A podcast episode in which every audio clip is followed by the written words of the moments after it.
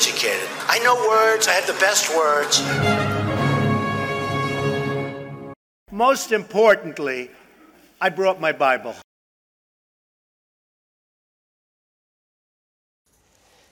Madame, mademoiselle, monsieur, bonsoir. Je dis bonsoir parce que bien que nous soyons le matin, car c'est, nous sommes en plein été de cet été 2022.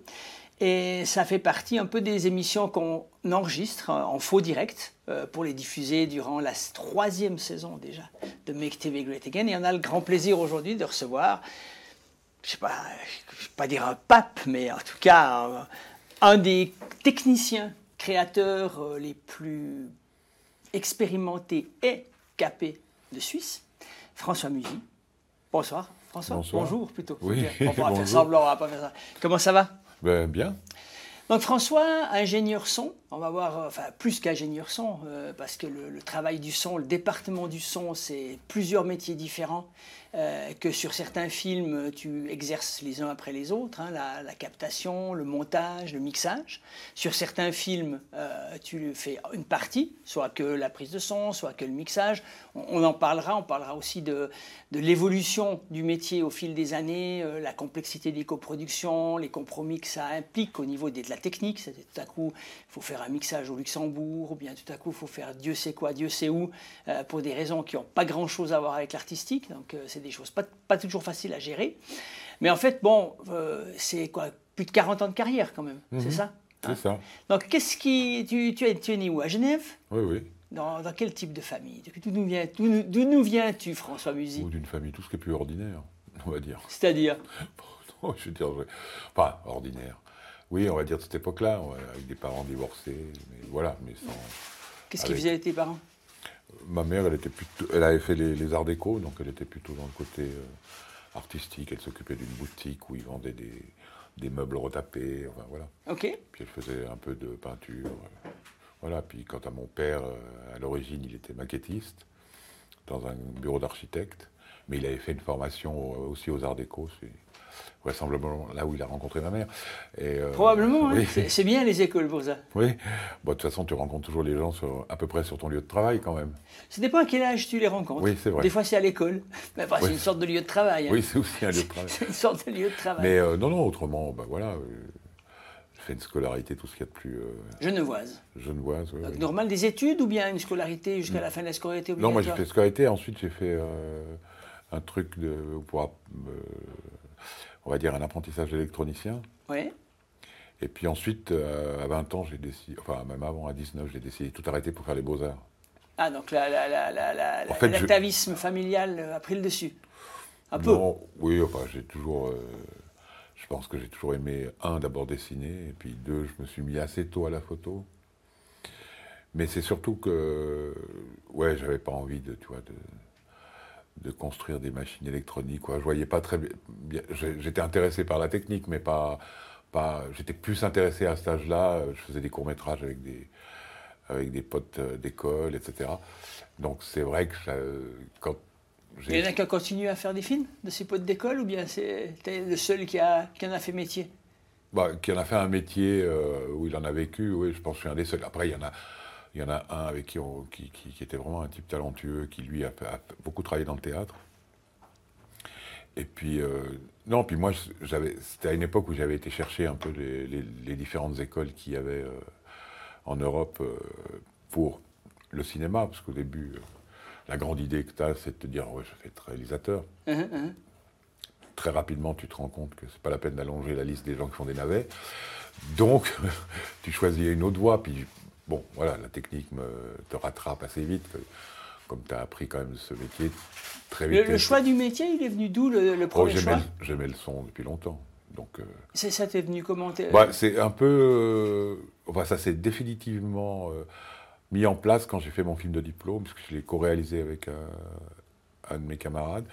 Et lui, il a fait l'image et moi, j'ai fait le son. Donc euh, voilà, à partir de là, c'était parti. quoi. Donc tu as fait les beaux-arts à l'époque, c'était organisé comment? Tu as fait une, Alors, une section non, non, cinéma j'ai été voir dans différents endroits en Europe, c'était compliqué. Quand tu n'avais pas de bourse, etc. Donc, euh, je me suis dit, bon. Et puis, on apprend cette année-là qu'il y aura une section euh, audiovisuelle à l'ESSAV, qui s'appelait à l'époque l'École supérieure d'art visuel. Et ils ouvraient pour la première année une section, on va dire, cinéma. Audiovisuel, étaient modestes à l'époque. Oui, absolument. non, mais c'était. euh, oui, c'était pas. Évidemment, ça parlait pas. Mais il y avait déjà une section audiovisuelle qui était plus euh, ancrée euh, côté, on va dire, broadcast, plutôt. ouais. Vidéo art ou bien plutôt télévision Non, plutôt euh, télévision. Il y avait une- Et puis ils avaient décidé de faire une vraie section où ils voulaient former des gens, enfin former des gens, euh, à- ouais, ce qu'était le cinéma. Enfin, c'est ce qu'on avait compris quand on, Ouais. Quand on est rentré dans cette école. On s'est rendu compte après les six premiers mois qu'il se passait rien. Donc on a été voir le directeur. Ça, c'est resté. hein. Euh, non, non, c'est pas vrai. quand même. Ah non, je peux te dire que s'ils avaient eu ce qu'on avait quand on était môme, c'était. C'était quand même moins intéressant. Non, puis ensuite, on a été voir le directeur, puis on lui a dit, mais c'est pas ça qu'on, euh, c'est, c'est pas ça qu'on veut apprendre, quoi. Et on avait un directeur qui, à l'époque, était, euh, enfin, qui était un, un directeur génial, qui s'appelait Rapo, et qui a dit, bon, bah, écoutez, les six prochains mois, faites-moi un programme. Faites-moi un programme de ce que vous avez envie d'apprendre et avec qui. Donc, euh, voilà, on s'est mis... Vous étiez combien? On était huit. Et c'était qui ces grandes gueules? Oh, c'était pas tellement des grandes gueules. Tu hein. peux, gars, suis le directeur après six mois pour dire non, mais Non, mais attends, bah, mec, attends, euh, si, si je, te, si je te raconte que, que- quand même que le, le- le- le premier boulot qu'on nous a fait faire, c'est des plots en bois où le mec nous a fait coller des papiers de couleur dessus, tu vois La base, quoi. Ouais, sauf que lui, c'était surtout un architecte et c'était pas du tout un cinéaste. Et donc c'est un mec qui avait une culture cinématographique néante, donc, euh, alors qu'on avait déjà des cours théoriques qui étaient donnés par François Albert. Il était déjà là, là Oui, il était là pour les cours théoriques. Il est, mais il est immortel, lui. C'est un cœur Il était très jeune. Il revient toujours, et il renaît Non, et puis du coup, euh, on a voulu vraiment euh, essayer de s'approcher d'un enseignement qui nous, qui nous à l'époque nous intéressait. C'était vraiment ouais, le cinéma, comment on fait des plans, comment on fait des images, comment, comment on, tu vois, on gère des comédiens, le scénario, enfin, etc. Ouais. Et puis du coup, on a été chercher Reser. Qui lui avait déjà fait. euh, on est quoi, en 70 On est en, non, on est en 75, 75, 75, 75, 76, Ouais, ouais. Et, euh, et il a accepté, et on était très contents. Et donc, du coup, on a, nous, on a, moi, j'ai fait mes 4 ans euh, aux Beaux-Arts avec lui, quoi. Il était là, tout le- c'est lui qui, qui pilotait toute la formation. Ouais, avec, euh, avec François Albert. Donc, non, mais ce qui est intéressant, c'est que là, on avait d'abord plus de théorie euh, que ce qu'on avait que deux heures par semaine normalement. Ouais. Donc là, il était là en permanence, puis il y avait un, un vrai regard sur. euh, Puis on avait des. des- il nous donnait des, des trucs à faire, genre un plan séquence, un plan d'une minute, sans couper. Euh, Donc on est avant la vidéo, là, en quelque sorte. En Alors, on a- 75. nous, on tournait encore, à l'époque, on tournait en 16. C'est ça, hein. Ouais. C'est-à-dire on est encore Et on a, eu, lourd, on a eu le début de la vidéo, puisqu'on a commencé à faire quelques trucs. Moi, je me souviens d'un- documentaire qu'on avait fait sur la tribune de Genève, entre le, si tu veux, comment on construisait un journal. Donc, il y a eu ça. après, on a fait plein de petits courts-métrages. Il y en avait qui étaient vraiment euh, très intéressants, et puis d'autres. Bien sûr, bah, Voilà. euh, Parce que- dans une école, on apprend. Quoi. Exactement. Donc euh, c'est pas grave si c'est pas bien. Non, non, puis moi, je me souviens d'avoir fait euh, tout un truc de diaporama avec un, un copain de classe, et là, c'était assez chouette. Ça avait, ça avait bien marché, ce truc-là. C'était sur quoi? Oh, c'était sur rien, c'était sur. euh, Écoute, je me souviens plus vraiment. En fait, c'était l'utilisation du multimédia, Oui. un peu en avance. Nous, on l'avait fait en noir et blanc et en dessin. Et c'était l'histoire de deux personnages. Écoute, je pourrais pas trop dire, il faudrait que je retrouve Ah le ouais. diaporama, mais c'était un truc un peu drôle où euh, la personne semblait relificoter dans tout le matériel qu'il utilisait. Quoi, voilà. Mais c'était assez. Enfin, je veux dire, dans les années 70-80, il y a eu des, des- des travaux euh, très importants en diapo, quoi. En projection. Oui, et oui, tout. oui. Bah, le début. en à côté de ça, il y avait une section aux Beaux-Arts qui était une section euh, un peu art conceptuel, Ouais. qui eux utilisaient euh, la, la- la vidéo euh, Ouais, plutôt que- début, ouais, les, les- Ben, surtout dans le mode de- d'expérimentation. Ouais. Ce qui n'était pas ce qu'on voulait faire. Nous, on était plutôt du côté quand même très, très narratif classique. Quoi. Ouais, du côté cinéma, quoi. Voilà. Du côté euh, qui consiste euh, quand même encore à raconter, À raconter des histoires, l'histoire, quoi, ouais, ouais, tout simplement. Un début, un milieu, une fin. Un principe, si tout va bien, quoi. Voilà. Dans le meilleur des cas. Dans le meilleur Mais des cas. euh, non, non, mais à part ça, moi je garde un, un- un- vraiment un bon souvenir parce que c'est vrai que Francis nous a obligés à réfléchir sur comment on pouvait faire des plans seuls, comment on pouvait s'aider mutuellement, comment on pouvait travailler ensemble. Et puis moi, assez rapidement, c'est vrai que le son c'était le parent pauvre, donc du coup j'étais, euh, j'ai cassé ma tirelire. Et puis été acheter un Stellavox, enfin ce qui était le, le concurrent du Nagra. Et puis j'étais acheté des micros, et puis voilà, puis j'ai commencé à faire du son. Et du coup, j'ai fait du son pour les autres. Mais là, c'est. Par intérêt, par hasard Non, non, mais parce que j'aimais ça. Il y a une logique, quoi. Oui, oui j'aimais, j'aimais bien monter des sons, aller enregistrer des sons, euh, enregistrer de la musique, tu vois. Hum. Donc, euh, c'est toujours quelque chose qui, qui, qui, qui m'a de plus en plus intéressé, on va dire. Ouais. Donc, déjà pendant ton école Oui, oui.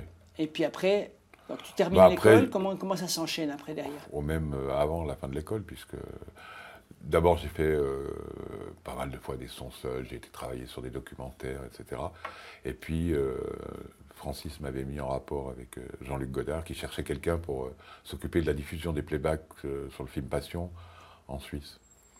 Et du coup, bon, voilà, j'ai rencontré Godard. C'était quand même quelqu'un à l'époque, et je pense encore aujourd'hui, mais qui avait une grande importance pour, je veux dire, même ce qu'on a reçu nous comme, comme, comme manière de travailler, différente, qui, voilà, qui était quelque chose de complètement nouveau, même si c'est pas ça qui m'a donné envie de faire du cinéma. Moi, ce qui m'a vraiment donné envie de faire du cinéma, c'est plutôt euh, Sous Terre, Tanner. Des... Tu allais beaucoup au cinéma comme ado, ah, bien À Genève, il y avait beaucoup de cinéma à l'époque, je pense. Bah, il y avait à l'époque ce qui s'appelait ce qui s'appelait le CAC. Oui, bien sûr, qui est devenu le qui était au euh, Non, mais qui était au Voltaire à l'époque. qui était, à Voltaire. Et puis, euh, oui, moi, je me souviens que très vite, par exemple, quand j'étais encore au cycle d'orientation, je m'étais inscrit au ciné-club où on allait voir des films le jeudi matin au mhm. nord-sud. Qui a été rénové depuis Oui. Et euh, voilà, je me souviens, le premier film que j'ai vu euh, sur grand écran seul, en noir et blanc, c'était les, les Évadés de Saint-Agile. Qu'est-ce que c'est que ça? Je ne connais pas les Évadés de Saint-Agile. Non, mais tu sais, moi, je suis, une histoire je suis un imposteur, moi. Non, non, mais c'est l'histoire. Alors, je ne pourrais pas te raconter l'histoire euh, telle que, mais c'est en tout cas une histoire d'un. C'était en noir et blanc. Je, je pense qu'on pourrait très bien retrouvé qui l'avait fait à l'époque, mais euh, c'était l'histoire d'un espèce de collège d'enfants. Et, puis, tu as tout ce qui se passe à l'intérieur d'un collège. Voilà. C'est le premier film que tu as vu seul Oui, que j'ai vu seul, sans des, les parents, où tu vas voir, ben, quand tu as 8, 9, 10 ans, tu vas voir les dessins animés. Quoi. Les Disney, quoi. Voilà, c'est ça. C'est ça, oui. Et puis, quand tu étais ado, il y a un film euh, qui était ton film. Euh, bon, après, moi, je, je me souviens que je travaillais tous les jeudis matins dans une boulangerie. Et en fait, ce que je gagnais, je le dépensais l'après-midi pour aller au cinéma. parce qu'à l'époque, il faut le savoir, on avait congé le jeudi à l'école. Oui, c'est ça. C'était pour les jeunes voix. Ah, c'est partout. aussi. Ah bah, c'était assez logique la semaine, parce que bah. déjà, il y a plein de gens qui travaillaient le samedi. il y avait plein de, Puis la semaine était coupée lundi. Mais on avait le samedi matin, nous. Hein. Euh, nous aussi, on avait l'école le samedi. samedi matin, jusqu'à midi. Quoi. Nous, je ne sais plus. Ah ouais, c'était pas en entier. Je sais plus. Et jeudi, congé effectivement toute la journée. Oui, c'était. Mais c'est là aussi qu'il commençait à y avoir les programmes, euh, les programmes à la télé pour les enfants, le jeudi après-midi. Alors nous, moi, j'ai jamais eu, dans, ma jeunesse, il n'y avait pas de télévision. Ah, Donc le ah truc, c'était de se faire inviter à un goûter où il y avait un petit copain qui avait la TV. Mais sinon, non, on n'a pas eu la TV du tout. Donc, euh, mais bon. Donc jeudi matin, boulangerie, jeudi après-midi, cinéma. Et puis, il y, a un film qui t'a particulièrement marqué pendant cette période? Que tu as aimé, un film d'aventure, un film n'importe lequel? Non, c'est après les premiers films sur lesquels on parlait. Euh, euh, ensemble, c'était était une fois dans l'Ouest, tu vois, qui était vraiment un truc sur le renouveau euh, du western. C'était un vrai changement, quoi. Et puis, euh, non, après, j'allais voir un peu, à peu près tout ce qui sortait à l'époque. Mais tu as encore un peu cette. Moi, j'étais jeune, hein, donc euh, tu, vas, tu vas voir un peu ce, que les copains te racontent, ce qu'ils ont été voir. Tu n'étais pas encore le côté intello où tu vas te poser des questions sur du cinéma. Puis un jour, ben, tu tombes sur un film. Je suis tombé sur Charles Moreau vif. Et là, c'était un, déclic, quoi. C'était vraiment me dire, ah oui, ça, ça, me parle. Ouais, il y a aussi ça. Et du coup, bon, après, au cas il y avait euh, toutes ces rétrospectives, Sous Terre, Tanner, Goretta. Euh, voilà. C'était déjà des rétrospectives en 75 oui, bah, il bah passait. Euh, ah oui, quand même. Bah oui, puisque je veux dire, c'est 60. Charles Morovis, c'est 69. Hein, tu vois. les, premiers, les premiers films, c'est début des années 60, quoi. Et puis, euh, et puis très vite, après, quand je suis rentré euh, la première année aux Beaux-Arts, ben, j'ai été. Euh, il y avait des cours qui étaient donnés à l'université où justement venaient certains de ces réalisateurs, dont Tanner, etc., qui venaient de parler, lui, de sa vision qu'il avait du cinéma, de la manière de raconter des histoires. Puis voilà. L'ambiance, enfin, il y avait une émulation plus importante que maintenant peut-être aussi parce qu'il y avait moins de gens concernés, puis c'était plus, plus compact, plus, plus concentré, ou bien comment? Parce que, tu vois, aujourd'hui, si tu parles avec les gens qui font du cinéma, tu regardes, c'est un peu, c'est un peu diffus, c'est un peu, bah, les gens font leur truc et tout, mais tu sens pas une grosse euh, énergie concentrée quelque part. a posteriori, quand tu regardes de loin, tu as l'impression que dans ces années, à partir de, je dirais, du milieu des années 60 jusqu'au début des années 80, tu as l'impression qu'il y a une, une, une, vie un peu plus dense. Bah, disons, en tout cas, il y avait. L'effet de loupe. Non, non, mais je pense qu'il y a un truc sur l'intérêt qu'avaient les jeunes à cette époque-là, et dont je faisais partie, qui était à la fois un cinéma plus social, plus ancré, le cinéma politique, c'est aussi l'époque, si tu veux, de la, de, tu vois, de la fin de la, guerre du Vietnam, etc. Il y a tout ça dans lequel tu es impliqué en tant, que, en tant que jeune, parce que c'est ce qui t'entoure, c'est... Voilà, on avait quand même ce... Puis il y avait, oui, ce, ce, truc à la fois du cinéma social, politique, sur lesquels les gens se sentaient, je pense, un tout petit peu plus impliqués qu'aujourd'hui, mais c'est vrai qu'il n'y avait pas les moyens euh, à l'époque si tu veux, de, de, de, à la savoir un smartphone, un ordinateur, tout ça, ça n'existait pas. Bien sûr. Donc le seul moyen que tu avais, c'était d'aller voir des films, d'aller dans des festivals, euh, etc. Donc, et puis de commencer à te faire une culture cinématographique qui n'était pas la vitesse à laquelle tu peux faire ça aujourd'hui, quoi. Bien sûr, c'est une grosse, grosse différence. Les, salles étaient beaucoup plus importantes, les rétrospectives étaient beaucoup plus oui, oui, et puis il y avait significatives. Quoi. Oui, il y avait quand même plein de petits... Euh, c'était le départ aussi de, de, de Nyon, euh, des, voilà, des festivals comme ça. Nous, après, euh, dès, que j'étais aux Beaux-Arts, on allait à Locarno, on allait à Soleure, tu vois. Et puis, après, on, on, est... Moi, bon, j'ai eu cette chance d'avoir rencontré euh, Jean-Luc Godard très tôt. Donc, toi, j'avais 25 ans. Encore faut-il que ça se passe bien. Parce qu'il ah faut bah, les chances, il faut les... non, mais c'est ce que je me suis dit, parce que quand je, racontais, bah, quand il m'a demandé si je voulais m'occuper de Passion, parce que l'ingénieur du son qui qui devait faire le film est parti parce qu'il n'y trouvait pas son compte. Et, euh, et que Jean-Luc m'a demandé si je voulais m'en occuper. En même temps, quand tu as 25 ans, tu es assez fou pour dire oui. Puis avec le recul, tu dis, mais tu connaissais rien. J'apprenais le métier. Tu vois, j'étais au début. Alors j'ai eu une chance formidable d'être, euh, de te rendre compte d'abord que dans les écoles, ben, il y a quand même un, un très fort manquement. Enfin, à cette époque-là. Hein euh, sur, euh, sur la manière dont, dont, un plateau existe, dont, un, Je pense que c'est un problème qui perdure, vraiment. Je pense que, Alors, avec le temps, je me suis rendu compte, oui, oui. Après, il y a des écoles, euh, en, tout cas ce qui concerne le son, puisque c'est quand même une petite partie que je connais quand même pas trop mal, bah où tu te rends compte que, par exemple, il y a des écoles comme, que ce soit... Bon, pour moi, les, vraiment, les grandes écoles, c'est l'IDEC et l'INSAS au niveau des techniciens, hein, je parle, qui forment des techniciens et qui, après euh, trois ou quatre ans, je ne sais pas comment est leur cursus, mais sont des gens, si tu veux, qui ont vu tout ce qui se passait sur un plateau de cinéma, en, ce qui concerne par exemple le son, pour les gens qui ont, choisi cette direction, parce que la première année, elle est commune. Oui, tu as un tronc commun, puis après, et puis après Oui, sauf que dans, cette école, tu as, des, des, formations de directeur de prod, de script, de montage, de chef-op et de est ingénieur du son et, et, d'autres formations. Ce qui fait que, en fait, ces gens sont amenés à travailler ensemble. Donc déjà, quand tu prends un, stagiaire qui sort de l'INSAS, c'est un jeune qui connaît de quoi tu parles. Mmh. Il, sait les micros, il sait, il sait pourquoi tu les mets. Après, chaque personne qui fait du son a une manière de travailler qui est différente. Euh, non, mais je suis, bien sûr. D'appréhender, mais. On, va, on va ben, il faut être un peu clair. C'est sûr que on va accepter qu'une fois que tu sors d'une école technique pour un métier comme le cinéma, si tu fais du son, on va bien accepter que pendant 2-3 ans, tu continues à te former. Il faut de la pratique après, je veux dire. C'est pas, euh, mais quand même, il faut des acquis techniques, et puis il faut aussi exactement ce que tu dis, c'est-à-dire il faut un minimum de connaissances par la pratique durant l'école de ce qu'est un plateau. C'est-à-dire de comment ça se fabrique un film. Oui, il y a ça. Et puis, alors c'est vrai que, quand, moi, pour tous les, tous les jeunes que j'ai pris qui sortaient de ces écoles-là, c'est vrai que c'est des, des, gens qui avaient reçu une très bonne formation. Ça, il faut. Alors, c'est vrai que l'INSAS, c'est des gens qui viennent de l'extérieur. C'est souvent. Euh, je parle toujours pour ma partie, mais des, ingénieurs de son qui viennent enseigner, qui, euh, qui font de la pratique, qui tournent des courts-métrages, qui tournent entre eux. Qui... Et donc, il y a cette émulation permanente qui fait que quand euh, ils se retrouvent sur un plateau, ils ne sont pas en terre inconnue. Oui, bien sûr. Quand tu prends quelqu'un qui sort de, certaines écoles euh, de par chez nous, on est en terre inconnue complète, c'est-à-dire qu'il découvre tout. Alors, c'est pas un problème en soi, parce que tu peux tout à fait euh, décider. C'est quand même un peu un problème. Non, mais tu peux, tu peux former quelqu'un. Oui, bien sûr. Et alors, je dirais, dans la première semaine, tu sais si la personne, elle est. Elle est formable. Elle est, non, mais elle est intéressée par ce, par ce job.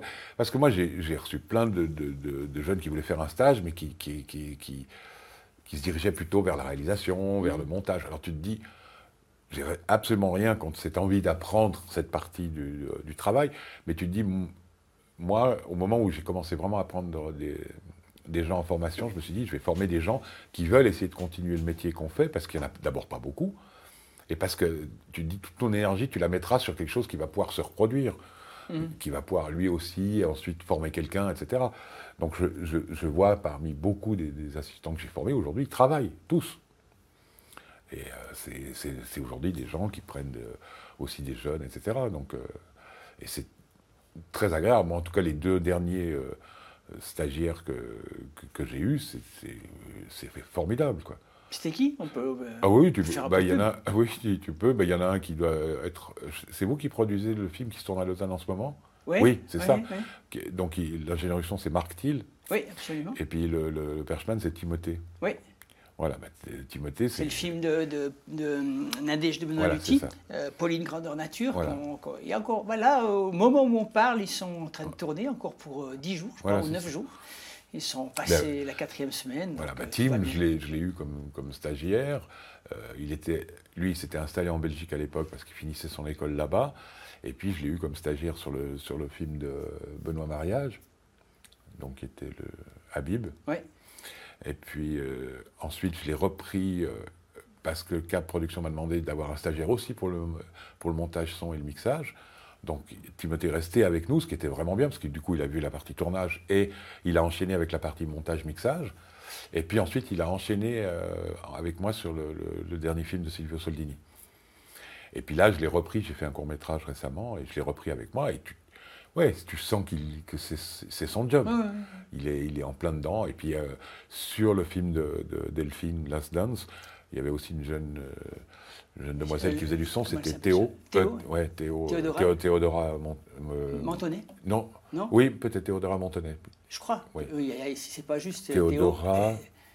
je crois bien, je crois bien. Bon, je vais te dire après la vérité. Mais je crois bien que c'est Mentonnet. C'est, son papa, c'est Mentonnet, sa maman, c'est Anne Peverelli oui, puis sa sœur, elle, elle, est assistante. Sa sœur a fait, a, fait l'école en voilà, Réal. C'est ça. Elle a fait enfin, euh, Théo, je ne sais pas si on peut dire qu'elle a fait l'école en son, parce que tu ne peux pas vraiment à Elle a fait la dernière année. C'est ça. Parce qu'ils ont ouvert une, section maintenant. Une sorte de spécialisation, mais c'est un peu c'est un peu du foutage de gueule, quoi. C'est un peu, un peu nersatz, quoi. Alors ça aide certains à se décider, mais c'est ce qu'on dit, ils sortent pas avec une formation technique et une formation théorique euh, solide. Bah, C'est-à-dire que je dirais que la personne qui choisit cette, euh, cette, cette branche-là au moment de ses études, c'est-à-dire après deux ans à l'école, qui choisit la dernière année euh, de, de, de, se lancer dans le son, il avait déjà décidé en rentrant que ce serait le son qui l'intéresserait. Mm. Moi, je savais que, que Théodora, elle voulait faire du son par sa sœur, parce qu'elle était sur une série que j'ai faite. Et elle m'a dit, ma sœur, elle s'intéresse au son. Donc c'est quelqu'un qui était déjà. Donc déjà, elle avait une, connaissance, en tout cas, de, de ce qu'elle avait envie de faire, ce qui mm. l'intéressait dans le son. Donc si tu veux, c'est pareil. Alors après, il y a effectivement tout, tout ce qui va être la, formation. Tu dirais qu'il y a un profil de gens qui s'intéressent au son? C'est type, bah, tu, le sais, personnes tu le sais en une semaine. Je veux dire, si ça sera quelqu'un qui va continuer, et surtout s'il a, il a trouvé, il a le déclic, tu vois. Je veux dire, tu, sens si les, gens comprennent la lumière. Parce que le son, c'est quand même un truc intéressant. C'est-à-dire que, bon, tu as le côté où tu enregistres le son, ce n'est pas la partie la plus difficile. Je pense que le, mec qui a vraiment un talent sur un plateau au son, c'est le perchman. Enfin, c'est ton assistant son. Mmh. C'est lui qui, a, qui, est, au fait avec la lumière, les acteurs, le texte, comment tu dois te comporter vis-à-vis de sur un plateau, d'être complètement. Toi, tu perches toujours. Tu non. fais pas de non? Il y a des fois des HF ou comme ça? Ah non, moi je. non, je veux dire, tu, tu, tu perches. J'entends pas toi. Non, moi je perds plus, mais. Non, non, ça c'est. Je voulais dire, je voulais dire euh, ton, ton, ton, ton, dispositif, c'est. Euh, bah, je préfère. Enregistrement et perche, quoi. Bah, par exemple, si je prends les illusions perdues, on a quasiment, pour pas dire jamais, utilisé de HF. Et pourtant, euh, tu te dis quand tu vois le film, avec le nombre de scènes de groupe, de scènes compliquées et tout, c'est difficile à percher quand même. Non, c'est après c'est d'abord c'est très bien éclairé, donc c'est. Mais en quoi, quoi, ça a de l'implication la façon dont c'est éclairé pour le travail du son? Ben, En fait, ce que j'ai découvert dans mon métier, c'est que quand tu avais des grands chefs-op, tu n'avais jamais de problème pour poser ta perche. Quand tu as des branques, ben, tu n'arrives pas. Voilà, donc c'est aussi simple que ça. C'est-à-dire qu'à partir du moment où sur une table, tu peux mettre une perche sans qu'il y ait des ombres partout, parce que s'il y a des ombres de ta perche partout, il y a aussi les ombres de tous les comédiens qui bougent partout. Et il y a, y a tout qui est étrange.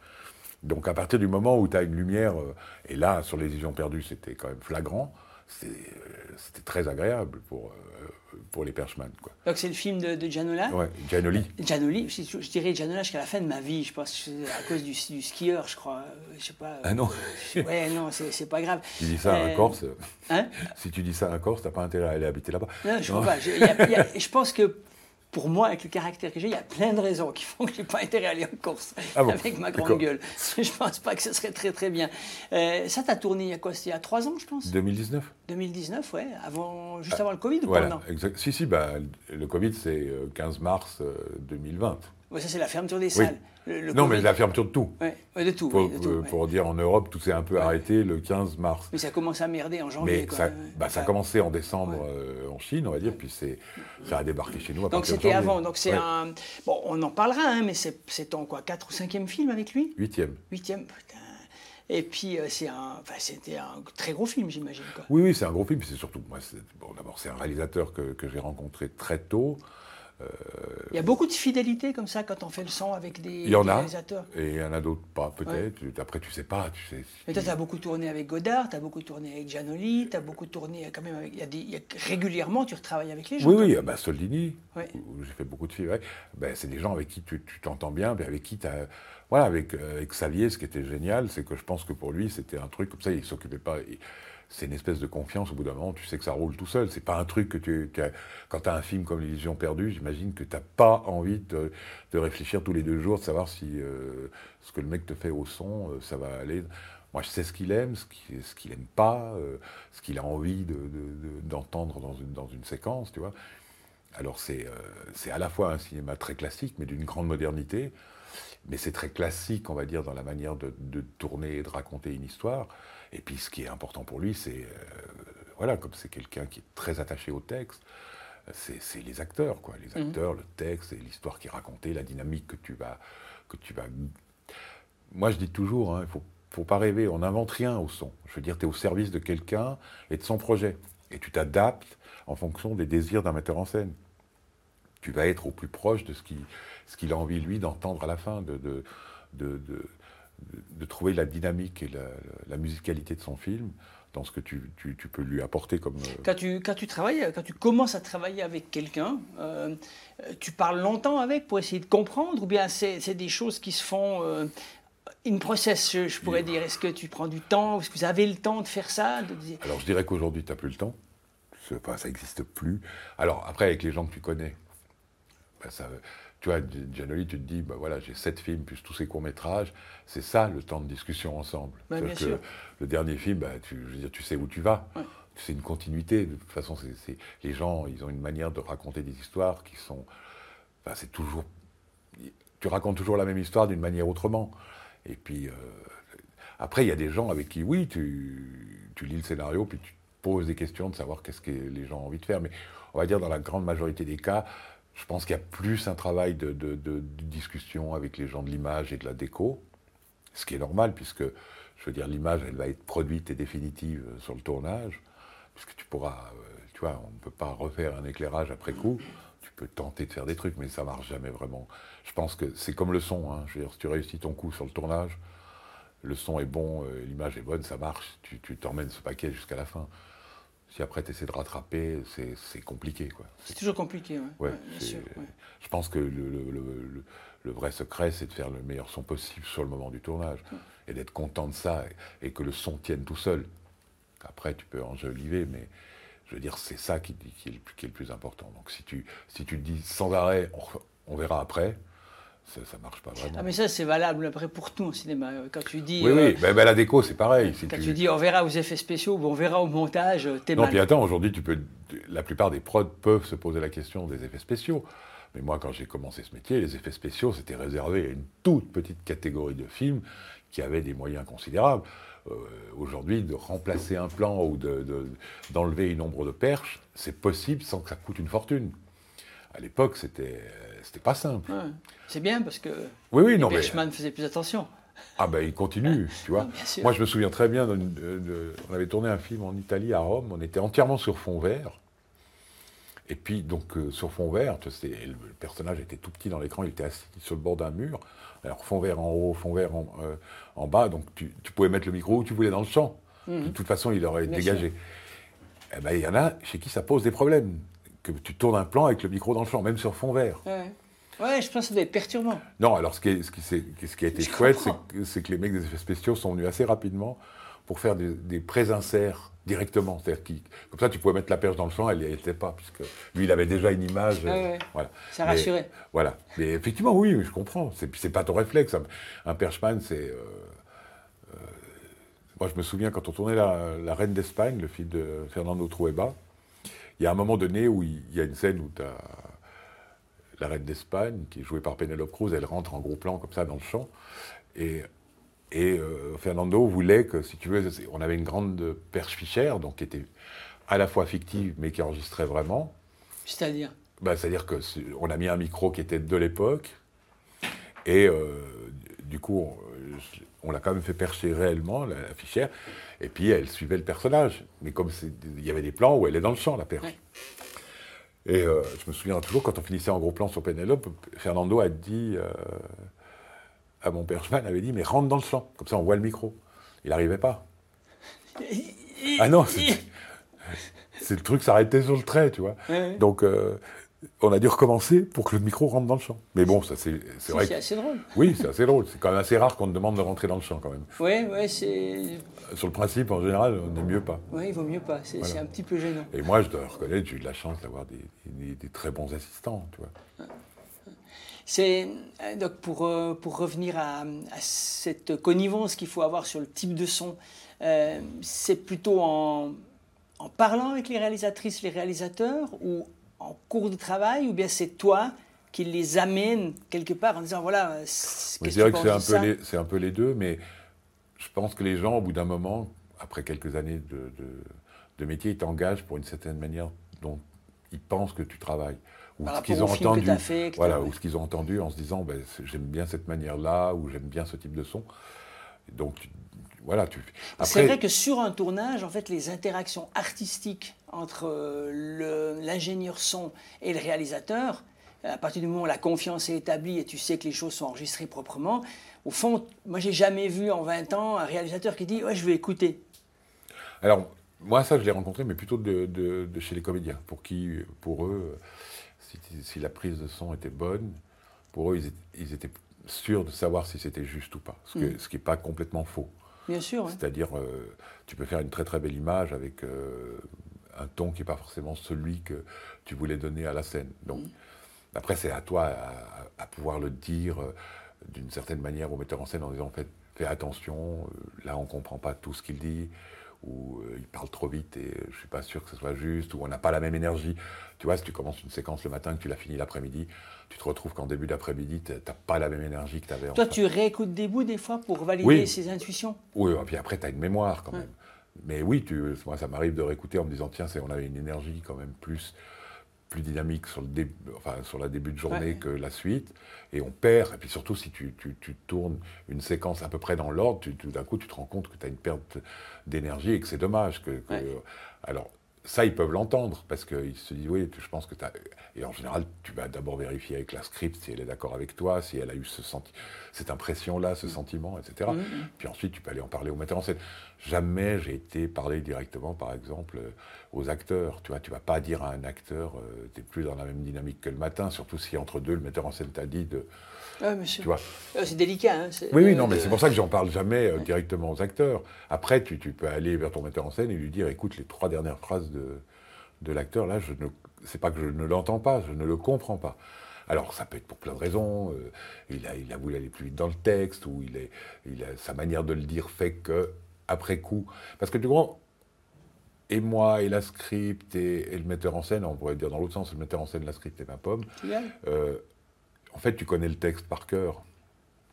Après trois prises, je veux dire, c'est. Bien sûr. Donc, si quelqu'un te dit quelque chose qui n'est pas tout à fait complètement intelligible, tu le remarques pas forcément. Ouais, tu corriges. Par contre, le spectateur, lui, il a droit qu'à un passage. hein. Il n'a pas euh, rewind euh, et je réécoute la scène pour entendre ce qu'il a dit. Moi, ça m'arrive encore plein de fois aujourd'hui où tu dis, j'ai pas compris ce qu'il a dit. Oui, je ne sais pas si tu es d'accord, mais mais j'ai l'impression un peu que c'est un problème euh, plus important dans le cinéma français. Dans le cinéma d'auteur français, euh, je trouve qu'il y a très souvent des dialogues qui passent à l'as. Alors ça, c'est aussi- J'ai oui, un peu des. j'ai- l'impression que c'est un style presque. Oui, oui, oui, c'est, c'est- Je sais. oui, c'est- moi, c'est pas, je suis pas fan de ça. hein. Euh, mais c'est vrai qu'il y a une, une tendance à aller vers le. Je parle le plus bas possible. Je, Parfois, tu es content de voir une version avec les sous-titres anglais ou les sous-titres allemands, parce qu'il y a des trucs. Mais c'est vrai que pour le- l'expérience que j'ai eue, que ce soit sur le cinéma italien, le cinéma euh, euh, espagnol ou le cinéma même euh, anglophone, t'as pas ce pro- cette problématique-là. Ah, il y a d'où tu penses. Mais c'est vrai, je, je suis d'accord. Non, mais très par exemple, déjà, euh, ne serait-ce que les Italiens et les Espagnols, c'est pas le même niveau de, de la manière de s'exprimer. Je veux dire, naturellement, les gens vont parler un, très, un petit peu différemment, c'est-à-dire que c'est plus énergique. Les Anglais, ils ont une, bon, une très grande habitude aussi, de, de par leur formation, le théâtre et tout, d'avoir une, une manière de, de, de prononcer. Et c'est vrai que la langue française, c'est une langue qui, qui est beaucoup plus chantée que la langue anglaise. Donc, tu es beaucoup plus facilement monocorde en anglais que, que, tu vois, en français, où tu as des modulations sur la manière de, présent- de donner les phrases que tu n'as pas forcément en anglais. Enfin, moi, ça me frappe moins, en tout cas. Mais euh, oui, autrement, c'est, mais c'est vrai que euh, je suis assez d'accord avec ce que tu dis. C'est-à-dire qu'il y a des moments donnés dans des, plein de films où tu, tu te dis, pas tout compris. quoi. Oui, puis c'est pas un propos, tu vois, c'est un film dont la forme, euh, c'est volontairement, euh, artificiellement ou pas, à l'arrache, euh, tu vois, au niveau Oui, de non, ça, l'image, c'est autre chose. autre chose. Mais des, des films tout à fait classiques, Non, non, tout à fait posés. très bien installés, Ouais, euh, tu te dis, mais- sur des plans Ouais, euh, c'est relatifs. très, Ouais, très bizarre, tu as l'impression qu'il y a... Enfin, puis je trouve que c'est un peu systématique dans, dans du Non, cinéma. puis il y a aussi une manière de se dire, c'est enfin, ce que, ce que tu essaies de faire comprendre, peut-être parfois à de jeunes comédiens, c'est que tu, tu te dis, c'est pas parce que tu vas dire ton, ton texte tout bas qui va être plus juste. C'est-à-dire qu'à partir du moment où, tu, où la voix, elle n'est pas. Moi, ce qui me gêne le plus, c'est que la plupart du temps, quand tu as, cette, cette problématique sur la, la manière de, de- de s'exprimer, c'est-à-dire que les voix, elles sont plus incarnées. C'est-à-dire que la, la- la voix, elle habite plus un corps. En fait, ta voix, elle résonne dans un... T'es pas obligé de parler fort, mais simplement, elle, elle doit, elle doit résonner dans ton corps. Si tu, tu fais un truc Même moi, moi j'ai vu des comédiens quand même parfois qui disaient, mais je ne comprends pas ce qu'il dit en face de moi. On était à cette distance-là. Tu te dis, attends, t'es aussi, t'as ton comédien, le comédien en face de toi qui regarde les lèvres pour savoir quand tu bouges plus, pour savoir quand tu dois enchaîner le texte. Tu vois? Il a qu'à suivre la pêche. moi, ça m'est arrivé une fois aux États-Unis, c'était drôle. On tournait dans un hall d'hôtel, c'était pas des, un plan très large, on va dire, comme on était en scope, c'était relativement. Donc, ils étaient. Je, leur avais quand même mis des HF pour le plan large, mais on captait très bien le son à la perche. Et en tout cas, avec le comédien américain qui jouait, j'avais zéro problème. Le type en plan large, c'était magnifique. Il était, c'était bien dans, la, dans, dans- dans l'acoustique et tout. Et à la troisième prise, il est venu vers moi, il m'a dit Est-ce que tu l'entends, l'autre? Parce que moi, je ne l'entends pas. Et en fait, pendant toutes les prises, il était en permanence fixé sur lui, tu vois. Bon, après, tu- là, tu vas vers ton metteur en scène, tu fais Écoute, euh, il y a un des acteurs là qui. Je pense qu'il a un regard un peu bizarre, euh, faut pas Donc après, ils ont. Ils ont Corrigé ils un peu, Ils ont un ouais. peu corrigé ça pour que. oui. Revenons à Godard, le- la première, donc la première, euh, la première collaboration, c'est sur Passion, c'est ça? Ouais. Comment ça Enfin, se j'ai passe? fait de lettres à Fred UH avant. Ah oui Oui. Qu'est-ce que tu as fait sur la lettre? Bah, le son. Le- Tout le son? Oui, oui, bah, tu sais, c'était. C'est ton premier film ton premier long? Non, c'est pas un long. hein. Euh, Non, c'est ton premier film. euh, Avec, Jean- avec Jean-Luc, Ouais. oui. Ouais, c'était, ben, c'était juste avant Passion. en fait. Ton premier film, c'était quoi? Le premier film sur lequel tu signes le son? Sur euh, à part mon film de diplôme, Oui. écoute, je, je pense que c'est, quand même Passion. Ouais. C'est pas mal comme début. Oui, oui, c'est pas mal. Si, y a- oui, c'est pour pire, ça hein. Non, mais c'est surtout qu'après euh, que tu es enchaîné euh, 3-4 Godard, tu te retrouves sur d'autres films, il y a des choses que tu comprends pas sur le plateau. C'est-à-dire tu comprends pas l'anarchie qu'il y a sur un plateau, alors que jusqu'à là, tu étais dans un truc d'une rigueur absolue. Mais comment ça se passe un tournage avec Godard? Parce que on- son cinéma est très exigeant pour le spectateur. Tu as l'impression qu'il, dans le résultat de ce qu'il propose, euh, il va toujours essayer d'un peu chercher ailleurs. C'est réussi, c'est pas réussi, on aime, on n'aime pas, c'est pas la question. Mais Non, non, mais de toute façon, je trouve qu'il y a toujours des fulgurances. C'est, pour un, technicien, c'est ju- juste génial de travailler avec une personne comme ça, parce qu'il est, il est très attentif au son, il est très attentif à l'image, il est très attentif à ses comédiens. Donc tout est important et tout est. euh, je veux dire, tu- je veux dire, à aucun moment la technique ne doit empiéter sur le, sur le travail des comédiens et son regard qu'il a, lui, sur la, scène qui est, en devenir. Ça, c'était vraiment intéressant. Et c'est là que tu apprends vraiment ton métier, c'est-à-dire de, dire qu'est-ce que tu as envie d'entendre. Parce que c'était ça, quand même, les questions en permanence. C'est c'est comme pour la lumière, poser la question, mais qu'est-ce que vous voulez voir? Qu'est-ce que vous avez envie d'entendre? Et lui, il avait une tendance à. en fait, il- ce qui était génial avec Jean-Luc, c'est qu'il monte les sons en même temps qu'il tourne. C'est-à-dire que s'il veut un claquement de porte au milieu du dialogue, il le fera en direct. Le plus possible, quoi. Ben, ouais, tout ce qui l'intéressait, tout ce qui pouvait perturber, tout ce qui dynamisait le- le, Il invente sur le moment ou bien c'est tout est préparé? Aussi au niveau du son. euh, Moi, je pense que, euh, en fait, il n'y a, pas beaucoup d'improvisation. Je, je pense il est attentif à des, à, à des choses qui peuvent survenir, ne serait-ce que, que des choses. Bon, il est, tu vois, si la lumière lui, con- lui, lui- lui convenait pas, ben, on tournait pas. Mais il, il s'était donné les moyens pour que ça puisse être comme ça, c'est-à-dire qu'on revenait le lendemain à un endroit où la lumière l'intéressait par rapport à ce qu'il voulait raconter. Mais autrement, non, non, je pense que c'était très bien pensé, euh, surtout. C'est-à-dire que tu, quand, quand- quand tu, tu lisais ces scénarios, tu voyais exactement euh, ce qu'il allait y avoir euh, au son, à l'image, comment il fallait que... Et c'est lui qui, qui, qui, m'a poussé vers ce truc de- d'enregistrer tout ce qui pouvait se passer, euh, même si on s'en servait pas après. T'enregistres beaucoup de ce qu'on appelle des sons seuls ou d'ambiance ou Oui, bon, il y avait ça, mais c'est surtout de, sur le direct même, en, en réfléchissant tout d'un coup, euh, qu'est-ce qui se passait à l'extérieur, est-ce que c'était intéressant, est-ce que tu le voulais, tu le voulais pas, etc. Tu vois. Si par exemple il y avait, euh, je dis n'importe quoi, mais un chantier, euh, si, si, si ça intéressait Jean-Luc, ce bruit-là qui venait perturber la scène, il le gardait. Si ça l'intéressait pas, il s'arrangeait pour faire arrêter le bruit. Voilà, donc c'est pas, on n'était pas euh, genre, c'était tout en vrac et puis on verra après. Non, non, c'était quand même très bien organisé, écrit. C'est-à-dire c'était vraiment écrit comme ce qu'il l'avait écrit sur le papier. Après, il y a des choses qui te viennent après. hein. Bien sûr, bien sûr. Après, la question, c'est la proportion. Par exemple, au niveau des dialogues, il est, il est assez fidèle au scénario comme réalisateur ou il y a des choses qui changent? Alors il y a des choses qui changeaient, mais peut-être deux jours, à- deux jours avant la scène. Mais pas pendant? Non.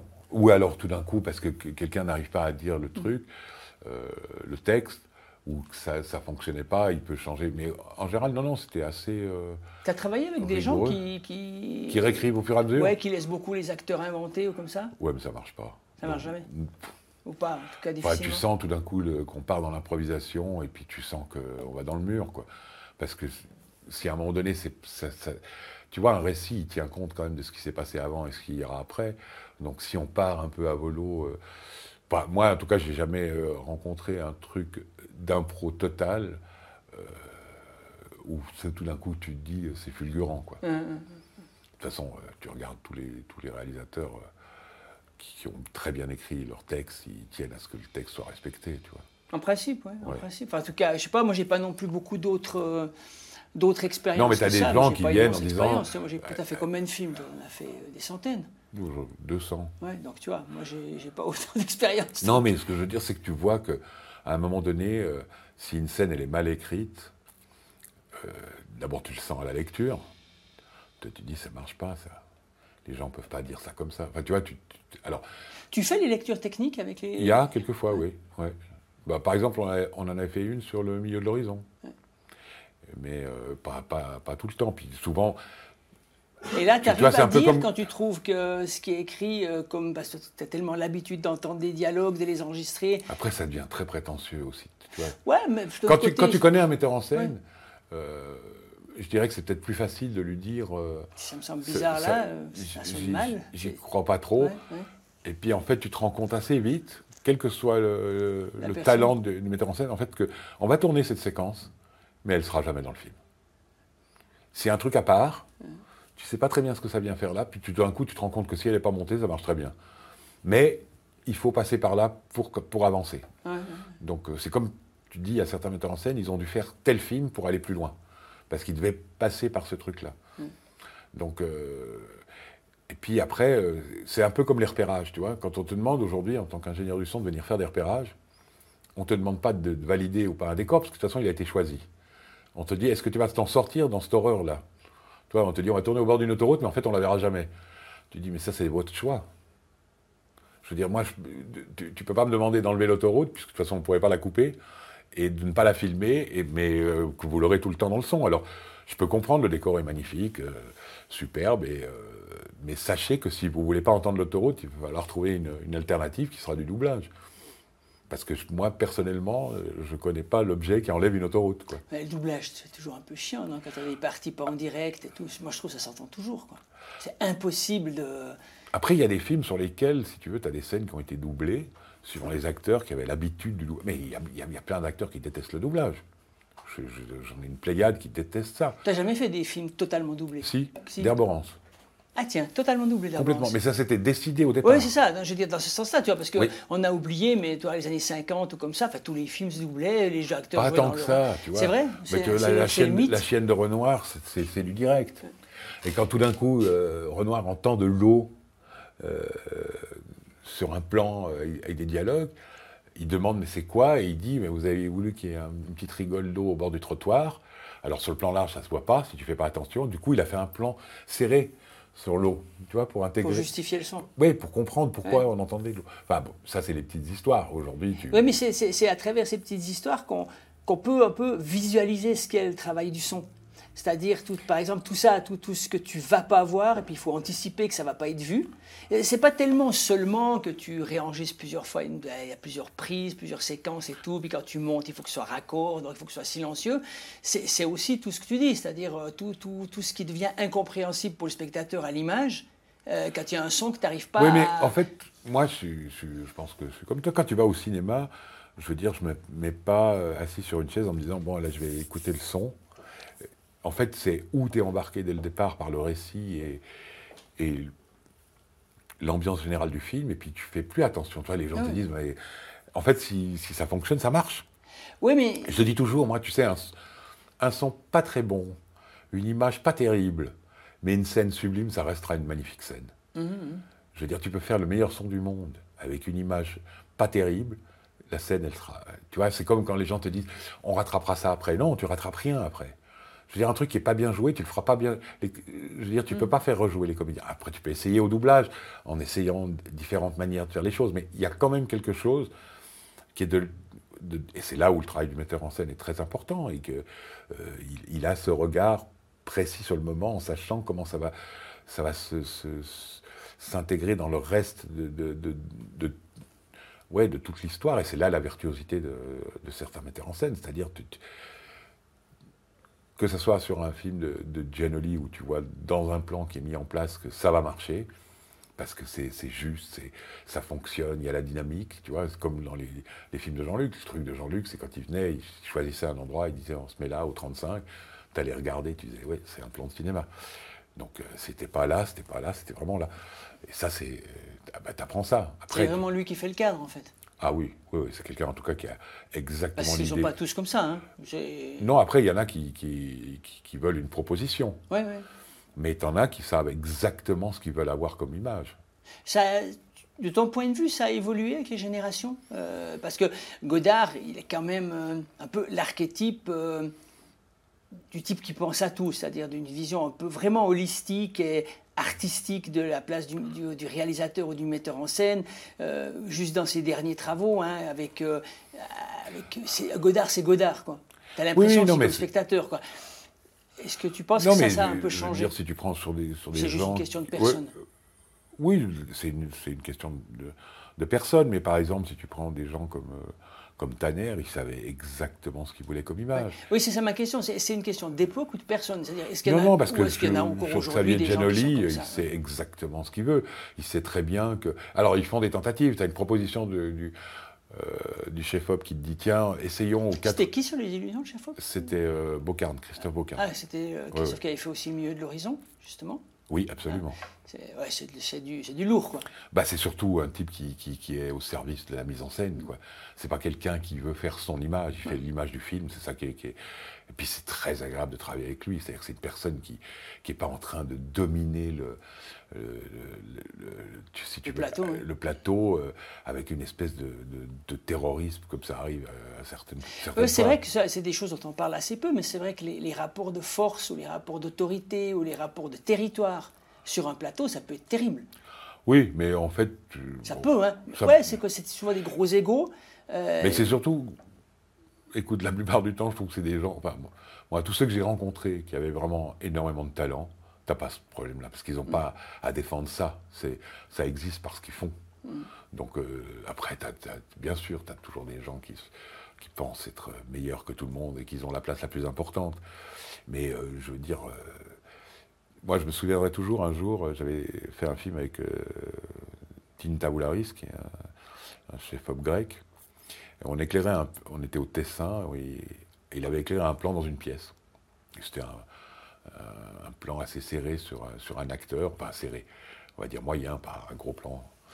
Et il, fait son éclairage, puis nous, on vient pour voir que- quels sont les problèmes pendant le mouvement, est-ce qu'on va avoir des ombres, etc. Et puis il y avait des ombres partout, et je disais, putain, ça va être compliqué à, à percher ce plan. Et puis il est arrivé sur le plateau, puis il a dit, euh, remets voir ta, ta perche, il, il a demandé à mon assistant, puis on a dit, ouais, non, mais il y a des ombres. Il dit, non, mais remets-la. Puis là, il a dit, non, mais c'est, que- c'est, si vous pouvez pas mettre votre perche, c'est que la lumière, elle est ratée. Et il a refait. Et effectivement, après, on a vu. Donc, tu vois, ça, c'est, euh, c'est pas comme quand tu viens et puis tu, tu peux pas mettre ta perche, puis tu as les gens qui disent, oui, mais ça, c'est ton problème, c'est pas le mien. On fait, à quelque part, tu fais le. Avec Bocarme, tu te poses jamais, c'est assez drôle, tu te poses jamais ce genre de questions. Ou même avec Renato Berta, les deux, trois fois où, où il, il- il venait exprès vers toi en disant écoute, je n'ai pas pu faire autrement, t'auras peut-être un souci, dis-moi, etc. Donc c'est aussi des gens euh, qui sont aussi à l'écoute de- de- des, autres, euh, Mm, des autres jobs qui existent. Donc c'est et c'est là que tu vois, comme par exemple sur un film sur les illusions perdues, c'était beau au costume, c'était beau au décor, c'était beau à la lumière, mais en fait c'est un tout. Mm. C'est que les gens ont pu travailler complètement ensemble, tu vois. Mais ça devait être un gros barnum ce tournage quand même. Quand tu vois le film, tu Mais- les costumes et tout. Les Ouais, alors c'était un gros barnum à l'extérieur, Ouais, en fait, ouais. parce que tu, sur, à un moment donné, tu peux pas être 400 personnes sur le plateau, sinon tu filmes plus rien, tu vois. Ouais. Donc tu as un plateau, on va dire, qui serait quasiment euh, euh, normal sur les gens qui sont vraiment en train de travailler autour des acteurs. Ce qui est plus gros, c'est derrière, c'est-à-dire c'est l'infrastructure pour les costumes, pour les décors. 40 camions, je pense. quoi. Oui, c'était beaucoup. Mais des- rien que pour, pour la déco, tu vois. Je veux dire, quand on arrivait, moi je suis arrivé des fois sur certains décors en me disant, mais ils ont bien choisi euh, le château, les, putain, les meubles c'est beau et tout, tu dis tout va bien. En fait, ce que tu te rends pas compte, c'est qu'en fait, elle était vide la pièce. Il y a quelqu'un qui l'a meublée. Ouais, bien sûr. Donc, avec, euh, effectivement, avec goût, avec euh, élégance, et ça correspondait au film. Donc, euh, oui, c'est là qu'il y a un gros boulot qui est fait en amont. Mais Oui, et puis pour revenir à ce que tu disais par rapport au son, je suis assez d'accord avec toi, comme spectateur, quand tu t'assois, si c'est réussi, tu le remarques pas. voilà. Mais c'est un peu tout qui est comme ça. Je veux dire, si un film est réussi, tu, on te raconte une histoire, tu vois pas la lumière, tu vois pas les costumes, sauf si c'est vraiment Non, puis tu acceptes certains défauts parce qu'en fait, euh, ça va très bien. Mhm. Si tu veux, tu dis, oui, ils ont. Après coup, si tu regardes le film ou même sur, sur- sur les films sur lesquels j'ai travaillé, tu dis, c'est dommage, ils ont monté ce plan. On en avait, il y avait des. Enfin, pour ton avis personnel, tu dis, il y en avait où c'était mieux. Mais tu te rends compte après que dans l'ensemble, ça marche très bien. Mhm. C'est beaucoup plus juste au niveau du ton, etc. Donc c'est. C'est pour ça qu'il faut.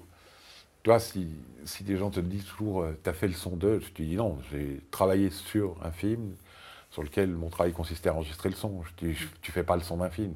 C'est le metteur en scène qui fait le son d'un film, qui fait son son. Mm. Bah, toi, tu, tu es juste là pour comprendre qu'est-ce qu'il a envie d'entendre à la Mm. fin. Mais autrement, c'est- c'est ce que je dis toujours aux gens. Si tu veux vraiment faire quelque chose, fais-le toi, le film. Écris-le et tourne-le. Mais euh, Non, c'est déjà trop qu'ils le font. il y en a déjà non, non, mais, oui, non, mais je dis, c'est, Non, bien sûr, je plaisante. c'est ça que, que je me dis, c'est que tu peux pas. euh, te, te- il faut pas penser que tu es. D'abord, on n'est pas irremplaçable. Je veux dire, la seule personne qui était remplaçable, c'est le metteur en scène, et encore, ça dépend. euh, Ça dépend du film, Ça dépend de certains films, oui, où tu, tu sais qu'ils les ont changés et, que ça n'a pas plus gêné que ça, tu vois.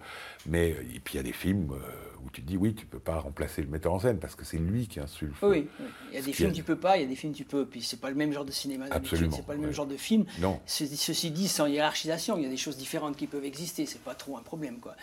Non, mais on sait, par exemple, qu'il y a certains films où tu sais qu'il y a des deuxièmes équipes pour faire des passages voitures, des couchers de soleil, des, des plans sur la ville, où effectivement, je veux dire, t'es pas obligé de mo- monopoliser euh, ton équipe standard pour aller faire un gros plan de la ville au coucher du soleil, alors que tu peux avoir une équipe réduite qui, qui a tout le temps d'attendre la belle lumière. tu vois. bien sûr. Parce que toi, souvent, tu serais trop stressé en disant il faut, qu'on, faut absolument qu'on aille tourner ça, euh, alors qu'il y a des choses plus importantes. Tu Ah vois. ouais, bien sûr. voilà. On va, on va se faire une petite bande-annonce d'un Godard, je crois, puisqu'on a parlé de Jean-Luc. Lequel on a, de près? Euh, Swipe à droite. Soigne ta droite. T'étais t'étais bien sur ta droite. Hein? Tu te rappelles un peu du tournage? Ou- Oui, oui. Oui, oui. Non, non. Vas-y. Ah, tu, tu Ah veux oui, que j'en bah, parle non, On va en parler un petit peu, ouais, avant de regarder la bande-annonce. non, mais si je dis pas de bêtises, soit de ta droite, c'est avec les Mitsuko. C'est ça, hein? Ouais, je crois bien, ouais. Je sais pas, moi, Non, mais tout d'un coup, j'ai. moi je mais je prépare pense pas que à c'est ça. fond les bios, tu vois. Je me dis, oh, il va Mais se oui. rappeler. Oui, oui, non, mais attends. Cette mémoire vivante de, du Non, mais cinéma, je pense que c'est du ça. cinéma européen. Oui, oui, c'est oui, c'est les Mitsuko, c'est Villeray, c'est Galabru, Ouais, c'est ça. Et Ouais. puis, c'était, il était où le tournage? À Paris. Paris est à quelque part au bord de la mer. euh, Tous les plans qui sont dans l'avion sont tournés dans un vrai avion qui volait vraiment. Ah, c'est comme, pas une le- blague. c'est comme le film d'Emmanuel Mar, euh, Rien à foutre. Il a aussi, euh, ils ont aussi tourné dans l'avion. Lui, il disait qu'il y a des scènes, tu dois aller tourner dans un avion qui vole, autrement ça va pas. Quoi. Non, mais c'était surtout drôle, c'était de mettre Galabru euh, à la place du commandant de bord. Ça, c'était drôle. Toi, tu es dans la cabine à ce moment-là Euh, Donc, oui, enfin, moi, je suis. Là où on peut, Et- quoi. ouais, oui, là, là c'était pas non plus un, grand, un, un très grand. Non, ce qui était le plus drôle, c'est que pour des histoires de lumière, ils ont voulu tout le temps voler dans le même sens, évidemment. Enfin, ce que voulait Caroline pour que la lumière arrive toujours dans le même sens. Sauf qu'au bout d'un moment, tu as un pilote qui dit euh, là, il faut qu'on fasse demi-tour. Sinon, on va tomber. Sinon, on va tomber en panne d'essence. Donc, il faut qu'on retourne faire le plein. Et, et du coup, tu repars dans l'autre sens. Évidemment, la lumière, elle n'est pas raccord. Donc voilà, ça, c'était des petites choses assez drôles. là, on fait quoi? On filme pas? Ah ben là, en l'occurrence, euh, Jean-Luc, il, a, il a joué le jeu, on est retourné, on a fait le plein, puis on est reparti. euh. Bon, il faudra les moyens quand même pour faire ça. Oui, mais Un en peu. même temps, c'est Faut lui, c'est oui, mais c'est pas non plus, tu vois, c'est pas non plus une équipe de, de, de 100 personnes. C'est euh, c'est une petite structure qui, qui convenait parfaitement à la manière dont il tourne. Donc c'était non. Puis il y avait après tout, tout, tout le tournage avec les Mitsuko, c'était intéressant. C'est c'est en plein moment où ils sont eux en création. Donc euh, voilà, on a enregistré aussi ça, le moment où ils cherchent. Où tout d'un coup, cette musique, elle est en devenir aussi pendant le film. quoi. Mhm. C'était un long tournage? Alors, Normal, je pourrais pas trop dire. Ouais, moi je dirais euh, entre deux mois et, et deux mois et demi, mais ça dépend parce que Jean-Luc peut faire des pauses. Mm. Donc c'est pas un truc classique où tu commences là puis tu finis là, tu vois. C'est un truc où tu peux t'arrêter deux semaines parce que euh, on va changer de de- d'endroit. euh, Mhm. C'était pas, un- un- ça a jamais été des tournages à l'arrache. Alors, on regarde la bande-annonce de Soigne ta droite.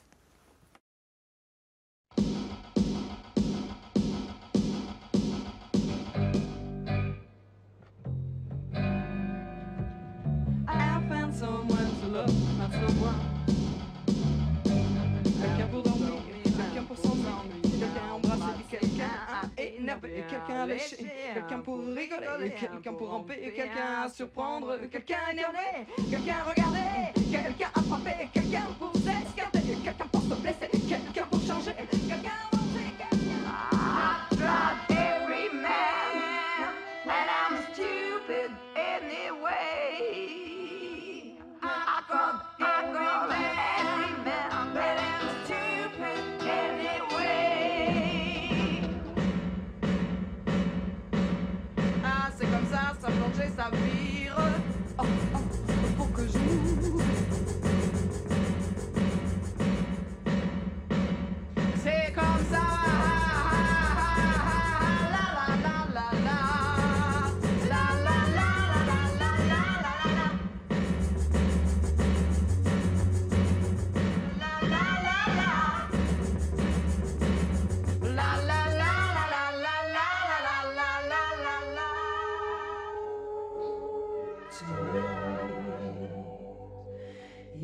wanna go to my Mars.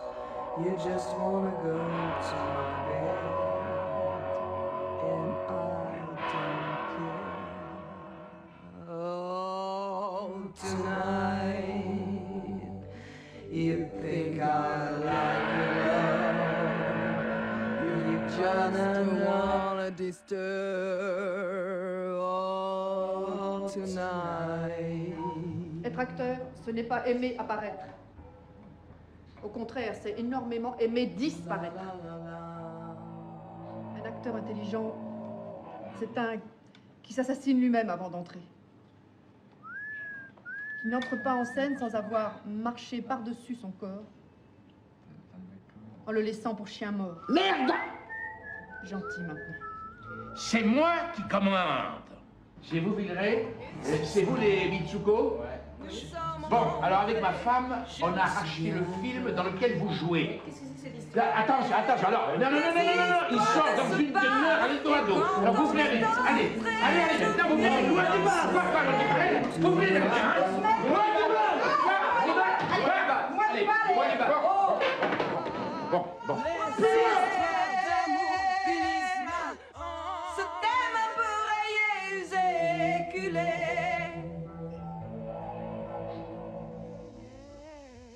Tonight.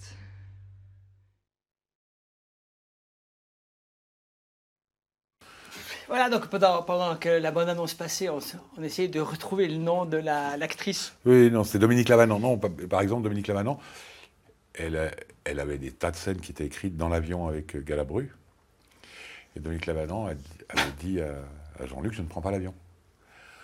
Et euh, il a dit, bah, donc euh, au début, elle ne savait pas si euh, il la garderait. En fait, il a réécrit euh, pour que bah, elle ne montait pas dans l'avion, quoi. Voilà. C'est quand même, ça demande un peu de souplesse. Hein. Si Bah tu oui. veux vraiment cette actrice, c'est comme ça, quoi. Bah oui, oui. Elle va non, jamais je- en avion, elle. Non, bah, écoute, je ne Ah, euh, connais pas sa vie, mais hein. en tout cas, à l'époque, elle ne prenait pas l'avion. quoi. Ah Oui, je veux dire, il y a des gens qui ne prennent pas l'avion, Voilà. qui sont trop angoissés et tout. C'est vrai, on, on cherchait, on ne retrouvait pas son nom et tout. Puis je suis allé là sur Allociné, c'est assez marrant, tu vois, parce que tu as, un peu la carrière en, en chiffres à la fin sur Allociné. Donc, tu vois, c'est 43 années de carrière, une récompense, un César, du meilleur second rôle. Mais bon, de toute façon, sur Allociné, ils mettent que les récompenses françaises. Donc, oui. il y en a peut-être d'autres. 78 films, 6 séries, 6 nominations et 67,8 millions de spectateurs. Ouais, Dans les films qu'elle a joué, oui, parce que c'est le Splendide, c'est Voilà, euh, oui, c'est- c'est toutes ces, enfin, c'est notamment les Bronzés, enfin, c'est c'est quand même euh, des films qui ont fait un certain nombre d'entrées, disons. Ah bah tout à coup, Godard, là, au mieux, mais c'est- tiens, euh, Soigne ta droite, c'est un peu, euh, comme beaucoup de films de Godard, c'est un peu, il y a presque des films particuliers dans sa filmographie. Ça, ça change, ça évolue. euh. Oui, non, mais ce que, écoute, moi je garde un assez un bon souvenir de, de ce tournage parce que justement il y avait des tas de, de challenges qui étaient euh, la musique, les Rita Mitsuko, qu'est-ce que tu vois, c'était euh, puis euh, j'avais j'avais dit à Jean-Luc ce qui serait bien, c'est que tu récupères les bandes multipistes de- des Rita Mitsuko pour que tu, que tu puisses choisir toi des bouts de musique, pas forcément le montage définitif. Mhm, mhm. Et ça s'était passé comme ça? Il y a quelqu'un qui veut Oh, passer. C'est bon, c'est bon, passe, passe. prends pas la peine. Il n'y a pas de problème. Si tu t'arrêtes, tu nous gênes plus que si tu passes. ça fait un drapeau si jamais. Il n'y a pas de problème. Euh, donc voilà, c'était ça qui était intéressant. Du coup, euh, il avait utilisé le multipiste en servant que de certaines pistes musique. Donc c'est aussi ça qui est intéressant dans le. Ils étaient contents, eux, de cette idée formidable de passer des choses pas terminées. Ça leur était complètement égal. Hmm. Vraiment, c'était quelque- Je pense que c'était euh, c'était des gens très ouverts. Mais encore une fois, c'est comme tu disais par rapport au chef op ou par rapport à, à d'autres gens.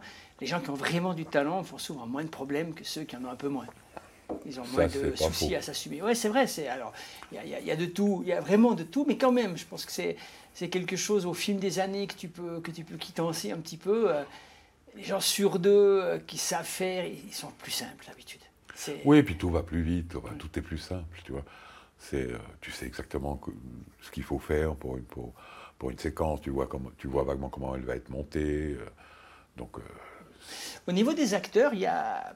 Parce que, bon, évidemment, euh, pour le grand public, même pour nous, quand tu as des acteurs très connus, qui ont des grosses carrières, il y a des gens plus difficiles à sonoriser ou des gens plus difficiles tout court, ou c'est un, un peu égal, ça dépend des films, ça dépend des. bah, moi, je vais te dire, ça dépend surtout du metteur en scène. hein. C'est lui qui va donner le- l'esprit de son film. Et donc, euh, non, moi, j'ai pas le. Je veux dire, tu as beau travailler avec certaines.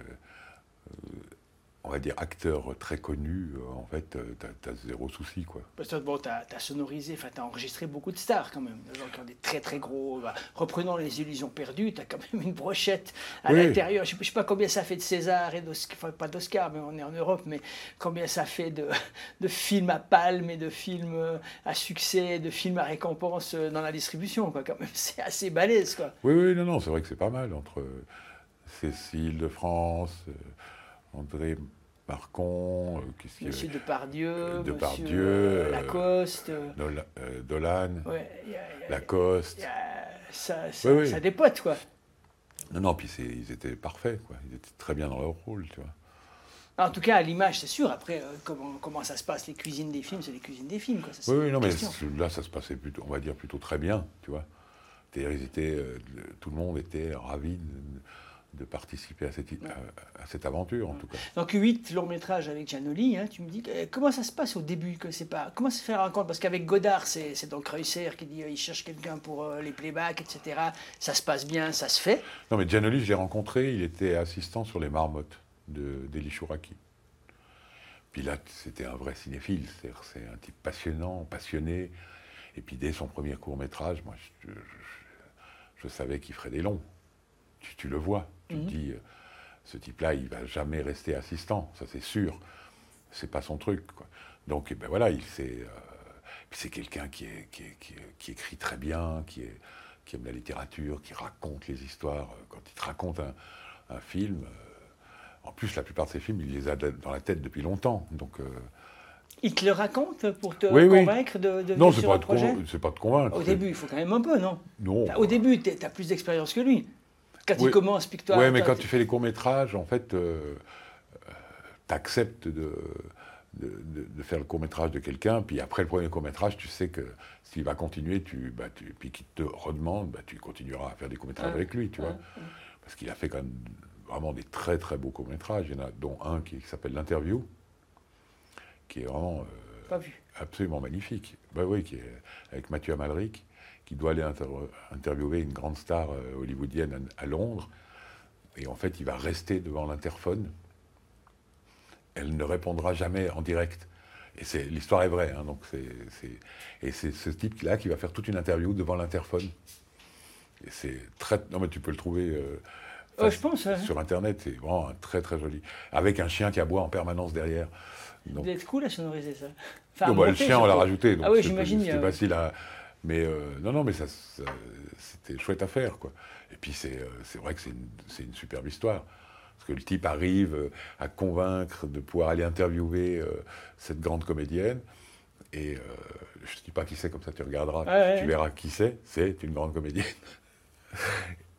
Et donc, euh, en fait, il s'attend pas à ça. Lui, il a, il a eu, euh, par l'intermédiaire de quelqu'un, un autre journaliste dans, dans le journal dans lequel il est, qui lui a donné le numéro de téléphone de, de la femme de ménage, ou en tout cas de, de- ou de- de la femme qui est avec euh, La dite actrice. la dite actrice. Et euh, qui, quand il va effectivement appeler, elle dit oui, oui, bien sûr, elle vous attend.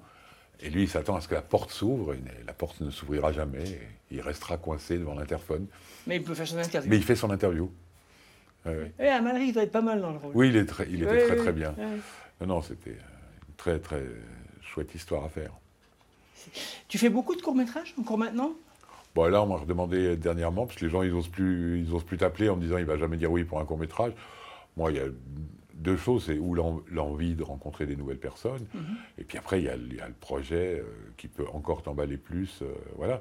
Après, euh, c'est vrai que ça fait très longtemps qu'on m'a redemandé pour un court-métrage, tu vois.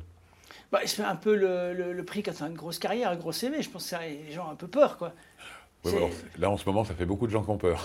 C'est vrai, il n'y a pas beaucoup de travail en ce moment? Bah, en tout cas, moi, on m'appelle plus beaucoup, mais euh, Bah, Je pense que ta carrière, c'est un peu comme ça. Non, Enfin, toi, tu as beaucoup, beaucoup travaillé tout le Bah, temps. C'est-à-dire que c'est la première fois où, si tu veux, pendant, on va dire presque un an, tu as le téléphone qui sonne plus, quoi. Ouais. Mais bon, c'est comme ça, hein. il y a un moment donné, tu arrives, il faut peut-être te dire, voilà, c'est le moment de passer la main, quoi. Mais non, moi, je, je- je suis toujours intéressé, tu vois. Donc, euh, est-ce que je repartirais sur des trucs aussi fous que de, tu vois, de faire une série, une série à travers le monde, euh, euh, 150 jours de tournage? Tu as fait ça? Non, non, mais parce que je pensais à la dernière euh, la, série que, que, Gianoli est parti faire, euh, moi, c'est vrai que je me suis dit, je me sentais plus d'attaque de faire un truc aussi lourd que toi, c'est 150 jours de tournage pendant un an, sur je sais pas combien de continents. Il fait quoi? Il fait un truc qui s'appelle Tikkun, qui est une série sur le les gens qui avaient triché sur le, la taxe carbone. Ah oui, c'est le plus gros arnaque là, c'était énorme. En milliards. Oui, en milliards, c'est énorme. Et donc il a fait, il fait ça et ça va être très très bien. Ah, je pense, je pense. C'est très politique en plus. Parce oui, que oui, oui. C'est vraiment. Euh, ah oui, c'est C'est politique, sur le mensonge, etc. Donc... Non, non, c'est intéressant. Quoi. Mais c'est vrai que c'est un métier assez, assez fatigant. Je veux dire, euh, quand on regarde, si on vient sur un plateau, on voit des gens assis avec des casques, etc. Euh, mais bon, c'est souvent des longues journées de travail. Euh, ça demande une grande concentration. Et physiquement, c'est pas un métier de tourpeau non plus. Ingénieur son nom. Non, ça, bah, ça dépend. Sur les tournages, j'entends. Hein. Bah, ça dépend ce que tu fais, comment sont tes assistants, de quelle manière ils participent avec toi à la mise en place des trucs. Ce que j'ai comme maintenant comme, comme assistant, c'est vraiment formidable parce que c'est vraiment ils, participent, donc ça allège aussi beaucoup. Après, ça dépend évidemment si tu pars pour faire un tournage dans l'Amazonie euh, et tu sais que tu vas devoir faire déjà 2 km à pied tous les matins pour aller sur le plateau, oui, c'est plus fatigant que de tourner euh, un film euh, à Paris je, crois, même, un film, tu vois, le, dernier qu'on a fait ensemble, c'était quoi? C'était Last Dance Oui. Last Dance, ça va. Oui, oui, mais ou bien, ou bien le milieu de l'horizon, tu n'es comme pas chez toi, tu dors pas chez toi, tu faut se lever, il fait chaud, tu es dehors toute la journée. c'est quand même, enfin, je veux dire, c'est pas, c'est pas comme, c'est pas, c'est pas comme être réceptionniste téléphoniste, quoi. Non, mais bon, c'est aussi, tu vois, c'est ce que je me dis toujours, tu l'as choisi, ça. Oui, non, je, ne dis, pas, dis pas que c'est la même, je dis juste. Euh, non, non, mais c'est vrai que c'est. En fonction de l'âge et de. non, moi, euh, en, plus, je pense qu'il y a des gens qui sont plus fatigués que, que, en tout cas que moi, au poste que, je, que j'occupe. Tu vois, électro, machinaux. Ah oui, il y a des gens aussi. Chef-op, le type qui. Tu vois, qui tu vois, quand tu penses à Christophe Bocarne sur le milieu de l'horizon, il avait une caméra 35 sur le dos quand même, tu vois. pourquoi il filme un 35 C'est fou. Non, je déconne. Non, non, mais ça c'était. Euh, il avait raison.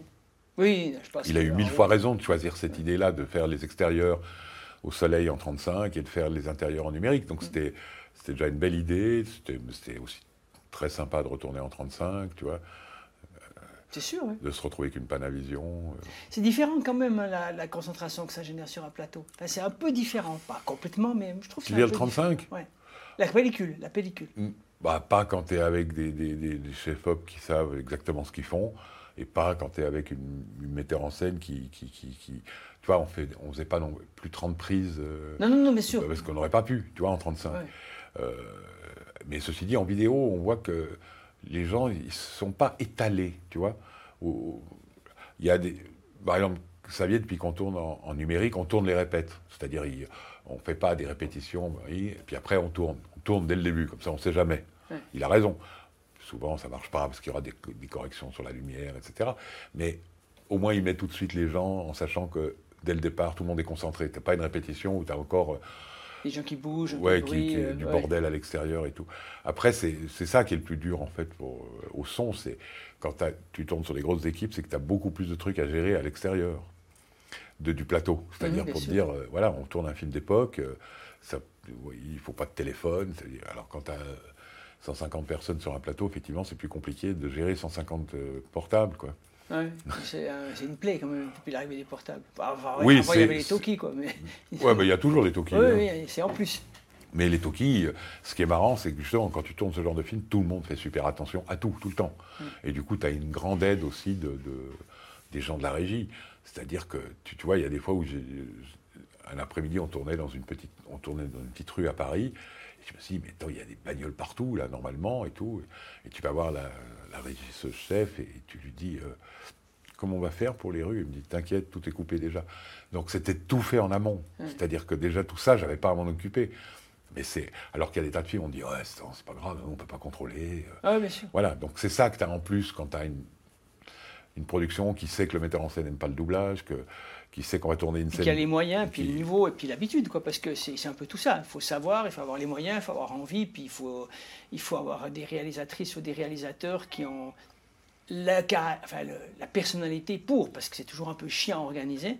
Et puis, tu, tu- t'as- Oui, mais en même temps, tu sais que ça fait partie, ça fait partie du job. C'est-à-dire que sûr. si eux, eux, ils savaient dès le départ que oui, il y aurait des trucs à couper, oui, il y aurait. Tu vois, c'est par exemple, à un moment donné, c'était c'était, euh, assez intéressant. On tournait euh, un endroit où on était avec 25 calèches et des chevaux et des cochers, etc., de- des, des figurants à l'extérieur. On était dans un jardin de, pas très loin de- du château de Fontainebleau. Ouais. T'as reçu plein de messages. Non, non, mais c'est. Et euh, on était en extérieur et on était censé être dans un des grands boulevards parisiens. Donc après, évidemment, en 3D, ils ont refait toutes les maisons. En attendant, on tournait dans un, dans- dans un jardin, mais si tu veux, dans, dans- dans l'axe dans lequel j'étais, où je voyais moi, il y avait une route euh, deux fois quatre voies qui allait sur Paris. Ah ouais. Et là, tu te dis, les mecs, vous êtes quand même, vous avez tourné le plus, plus près d'une route. Et là, il y a, un- il y a un, un type très sympa qui est venu vers moi, il m'a dit, tu sais pas ce que fait comme bruit une, une charrette. Alors quand on aura 25, je pense que la route, tu l'entendras jamais. Et c'est vrai. Tu prends une, Quel char- ça fait du bruit bah, une charrette avec de, de- de- Ferrée. des roues ferrées, t'en mets 25, mais jamais j'ai entendu la route. T'entends que les charrettes. Et ça fait un tel bruit que tu te dis, mais ça devait être infernal. Donc, les- ils ont pris euh, quoi, 50 chevaux, 25 charrettes. Euh, de- C'est l'enfer, quoi. Ah ben, c'est surtout que tu dis, les charrettes, elles peuvent pas venir toutes seules. Donc, il faut les mettre sur des remorques. Oui, bien sûr. Donc quand tu as 25 charrettes, ben, c'est à au moins 12 remorques. Parce que tu peux peut-être en mettre deux par remorque, tu vois. Mais ça venait tout du même loueur, parce qu'il y a un spécialiste en France qui est spécialiste de la calèche. Lui, il a 300 calèches. Oui, quand tu as une industrie, tu peux avoir des spécialistes, quoi. Je veux dire, en Suisse, on est des spécialistes de rien du tout, à peu près. Non. Oh, si, tu veux faire une scène où tu as 5 chars d'assaut qui défilent, ça marche pas, quoi. Non, il faut. Mais bon, si on a une petite armée. hein. Ou tu t'appelles Jean-Luc Godard et tu fais descendre la vraie armée qui est venue avec des chars un jour. Avec- C'était pour quel film ça? Écoute, c'était. euh, Est-ce que c'était Forever Mozart ou je sais plus dans quel film où on est censé être à, euh, en plein Sarajevo. Je sais plus où c'était, mais enfin bref. Euh, C'est ouais. Forever, je pense. Mais je suis pas sûr. Non, c'est pas Forever Mozart. Il y a pas. Je suis pas sûr qu'il y ait eu les chars. C'était. euh, si cherche. c'est peut-être Forever Mozart, t'as raison. C'est notre musique qu'on a tournée à Sarajevo. Voilà. Non, non, Forever Mozart, il y a des chars, oui. Il y a enfin des chars. On va dire des obusiers euh, mobiles. Non, mobiles. C'est un canon mobile. Parce que tu fais la différence. Mais Ah, je sais pas. pour le commun des mortels, tu vois pas. Ça revient à la mode avec la guerre en Ukraine. Oui, c'est ça. Euh, Il y a beaucoup de gens spécialistes d'artillerie maintenant. Voilà, c'est ça. Beaucoup de gens, mais je sais pas, mais d'un coup les gens redécouvrent que la guerre ça fait des morts et puis que euh, pour gagner la guerre il faut pouvoir tuer les gens avant qu'ils puissent se tuer. Quoi. C'est pas C'est une un, grande peu, nouveauté. c'est mais- un peu le concept. Ouais, ouais, peu le Depuis concept. euh, le début, euh, où ils se sont lancés des pierres dessus Ouais. jusqu'à aujourd'hui, ça n'a pas beaucoup changé. Mais euh, bon, en, en parlant de, de- de- de- de niveau professionnel en Suisse, etc., euh, toi, à partir de, à- à par- c'est assez tôt que tu te lances aussi dans monter un studio. Hein, parce qu'il y a toute cette partie dont on a un peu parlé euh, qui se passe sur le tournage, où euh, tu fais le tournage comme ingénieur son, il y a les assistants, le ou les assistants, l'assistant de l'assistant, puis l'assistant, il faut enregistrer, il faut là. Puis après, il y a toute la partie montage, puis après, il y a toute la partie mixage dans le travail son.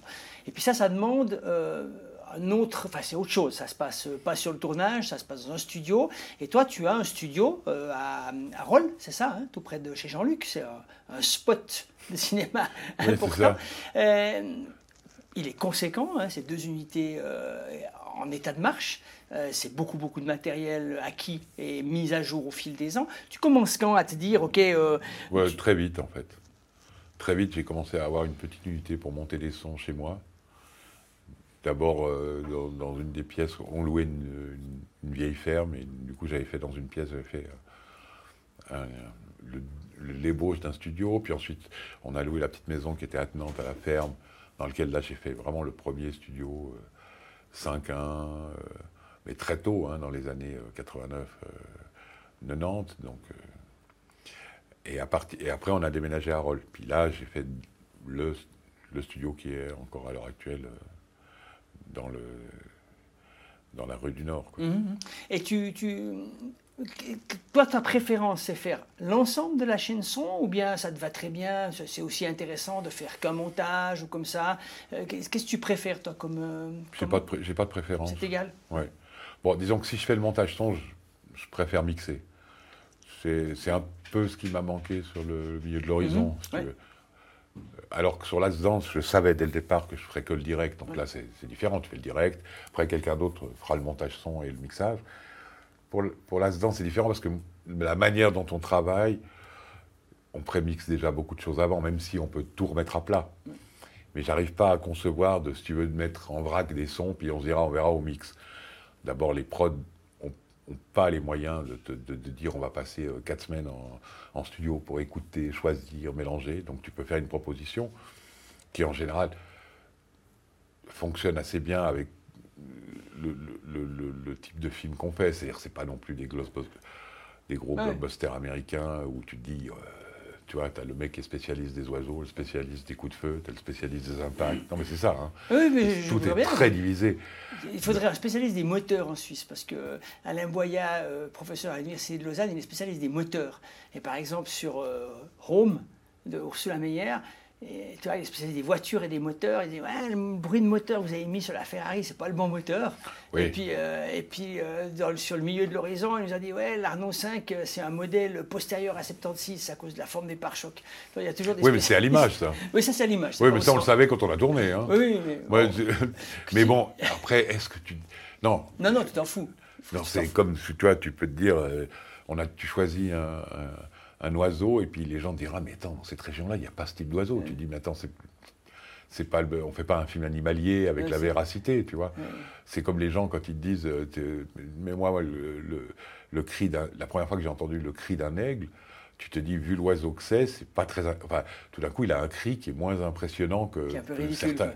Pas ridicule, mais c'est vrai moins. impré- Ceci dit, tu mets un cri d'aigle au milieu d'une forêt, t'as plus un oiseau qui l'ouvre pendant un petit moment. Donc c'est un truc qui est intégré dans leur mémoire depuis tellement longtemps que c'est un truc qui fait le silence absolu, quoi. Ah, c'est pratique à savoir. Oui, si tu veux faire un éveil dans, dans la forêt un matin, par exemple au début du printemps, quand, quand vraiment les oiseaux sont à l'éclate entre, on va dire, entre ouais, les 5 heures euh, jusqu'à 7 heures où vraiment ça piaffe grave, si tu veux te faire tout arrêter d'un coup, tu mets ça. Ah, c'est marrant. Oui, oui. ça- Et après, ça reprend. Quoi. Oui, oui, bien sûr. Bah, au bout d'un moment, ils ouais, il se passe rien, ils sont pas fous quand même. Ouais. Ah, c'est pas mal. Si, si tu veux enregistrer en live le, le Le- réveil des Ouais, oiseaux, ouais, ça alors qu'ils marche très bien. réveillés. Ah, c'est Ouais. pas mal. Mais en fait, je m'en étais rendu compte, c'était sur l'ours, tu vois, il y avait un, il y a un aigle qui est venu euh, pour quelques prises, et moi je me suis dit, bon, je vais profiter pour l'enregistrer. D'une part, euh, le, le bruit de- le bruit des ailes, etc. Donc je le faisais, le dresseur le faisait voler juste en dessous du micro, et en même temps aussi crier, tu vois. Enfin, euh, oui, crier. C'est marrant, mais ça se dresse bien, les, les, les Ah, ah oui, c'est in- insensé. C'est étonnant. C'est vraiment, euh, il lui faisait un signe, et le truc, il va où tu veux, quoi. Parce que les chats, je déconseille. hein. Ça marche pas. Bah, dans la zone, s'il marche, en fait. Oui, ça va, mais... Non, mais c'est super à l'écran. Oui, oui, non, mais je, sont je- incroyables je pense, mais tu te dis, c'est beaucoup d'angoisse que peut avoir un metteur en scène sur ce qu'il s'imaginait, si tu veux. Tu vois, tu vois c'est comme quand les gens te disent, euh, on va faire un truc avec un chien, puis tu leur dis, vous prenez un chien dressé. Non, non, mais euh, on a une copine qui a un chien, il, il est super bien. Tu fais, ok, d'accord. Moi, maintenant, je le sais par expérience, quand tu as un chien qui vient avec un dresseur, t'as zéro problème. Il fait exactement ce qui est marqué dans le scénario. Ouais. Sinon, bah, tu peux réécrire des scènes. Bah, tu vois, Et- comme dans le milieu de l'horizon. bah, le milieu de l'horizon, on a quasiment le, le chien a disparu du scénario. Ouais. Bon, mais on nous avait dit que c'était un chien dressé. hein, Mais Oui, là, oui. on s'est fait un peu avoir. Non, mais de toute façon, si t'as pas un dress, et puis il y en a pas, euh, c'est pas compliqué, hein, je veux dire, si tu regardes dans la partie francophone, il n'y en a pas 36 000 qui savent dresser des animaux pour le cinéma. Quoi. Ouais, bah, c'est beaucoup de stress pour l'animal, quoi. C'est beaucoup de bruit, beaucoup Ouais, de puis gens c'est très tôt, Ouais. c'est euh, après euh, ça, on peut. Alors si par exemple, comme pour, un- prenons l'exemple d'Astérix Obélix où ils ont dressé les petits chiens euh, qui jouent Idéfix là, ils en ont pris deux, et c'est très en amont qu'ils les ont dressés, tu vois, pour pouvoir faire. Et puis il y a un chien qui fait certains trucs et l'autre il fait d'autres trucs, comme ça tu les épuises pas, tu vois. Ouais, ouais. Mais sur l'ours, c'était pareil. Ils avaient aussi les chiens et c'était super impressionnant, quoi. Alors que tu te dis, c'était pas vendu euh, au départ, quoi. Quand tu vois, tu as huit barres rouges euh, qui sont comme des molosses, tu te dis que tu les fais charger. Tu fais, ouais, là, s'ils s'arrêtent pas, ceux-là. euh, T'es mal, quoi. bah, moi, on a fait deux, trois séquences comme ça pour le son, où on les faisait charger euh, sur nous. euh, tu dis, t'es- t'espères que le dresseur il est sur son coup, parce que quand ils arrivent, eux, ils C'est impressionnant. Hein. Ouais. T'es arrivé comment sur ce film, sur l'ours? C'est un, un ami qui était euh, monteur son, qui s'appelait Laurent Caglio, grand monteur son, qui devait monter les sons de l'ours, et il cherchait quelqu'un pour, euh, pour, pour enregistrer les ambiances. Et moi, je venais de faire d'Herborance à l'époque, et il avait trouvé que voilà, je m'étais bien battu sur les. bah, c'était le début de la stéréo. hein. Ouais. Donc voilà comment j'ai débarqué là-dessus. Terborance, tu m'as dit, c'était pas des directs. Hein. Non, moi j'étais. C'est comment alors? Euh, bah, il y avait quelqu'un qui a fait tout le témoin du, du- du film. Et puis moi, j'ai enregistré en, en parallèle de ça, j'ai fait toutes les ambiances. Mais à l'époque, j'étais encore assez fou pour faire tout les- une grande partie des bruitages euh, sur les lieux des décors. Alors c'est payant parce que c'est- beau au niveau des acoustiques, tout ce qu'on a fait dans les chalets, dans le, etc. Bon, puis c'est, tu vois, c'est à l'époque on montait encore en 35 magnétiques. Donc c'était compliqué d'imaginer quand tu disais voilà je vais mettre un éboulement de pierre, il va falloir mettre des pierres puis des parce que les sons sur une 35 tu pouvais en écouter que deux à la fois, voire certaines tables de montage trois, mais autrement non. Donc c'était d'imaginer au mixage après bah, tu ferais un prémix d'ambiance puis un autre prémix d'ambiance. C'est un autre métier presque avec l'évolution technique. Bah, c'est devenu, bah, d'abord, c'est devenu euh, accessible à des productions qui, qui n'auraient pas eu les moyens de faire certains, fi- enfin, faire certaines bandes son des, des films. C'est devenu accessible, d'une part, et pour nous, ça nous a, moi, ça a permis de construire un studio qui n'était tout d'un coup, parce qu'à l'époque, construire un studio, c'était juste réservé à des grands groupes.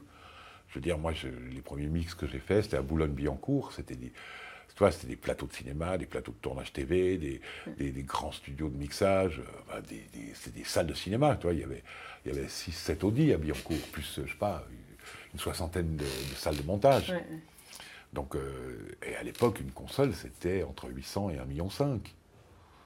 Donc, c'était juste. Et puis, ça, sans compter toutes les machines et le personnel qu'il faut pour faire fonctionner tout ça. Bien sûr. hein. Tu vois, en cabine, tu avais 16 lecteurs 35, un projecteur. euh, Mais ça demandait, euh, j'ai l'impression, parce que moi j'ai pas connu vraiment cette époque-là, parce que toi même le premier film qu'on a fait, euh, Mon frère se marie, c'était en numérique. C'était c'est le début hein, du numérique, c'était en 2003 je crois, donc tu vois, mais euh, c'était pas en 35. Euh, mais tu vois, au, au niveau du montage, au niveau du montage image, du montage son et tout, j'ai l'impression que pour des raisons techniques, ce qui se passait avant, demandait plus de capacité d'abstraction et de, de réflexion, de moins essayer de choses quoi. Bah, écoute, c'est les, les monteurs et les monteuses qui, qui montaient en 35 avant, euh, qui étaient des, des très bons monteurs, sont restés des très bons monteurs quand ils sont passés au numérique. Et je veux dire, les- pour les mixeurs, c'était pareil. Ça ça n'a pas changé grand-chose. On a, on a eu des choses qui nous ont facilité la, la vie, euh, comme par exemple, euh, si tu veux, moi je suis tombé au plein moment où on passe du mono à la stéréo et on passe surtout de l'automation. Au tout début, c'était que les faders. L'automation d'une console, alors qu'avant, euh, je veux dire, il fallait garder dans ta tête les niveaux que tu avais fait. Mais tu avais moins de pistes aussi. Donc c'était et puis on avait plus de temps de mixage. Alors qu'aujourd'hui, on a, nous a rétréci les temps de mixage et puis on te demande de faire un truc étalé sur je sais pas combien de pistes, tu vois. Donc, euh, mais c'est vrai qu'à l'époque, ton metteur en scène te disait tiens, j'aurais bien rajouté un aboiement de chien là.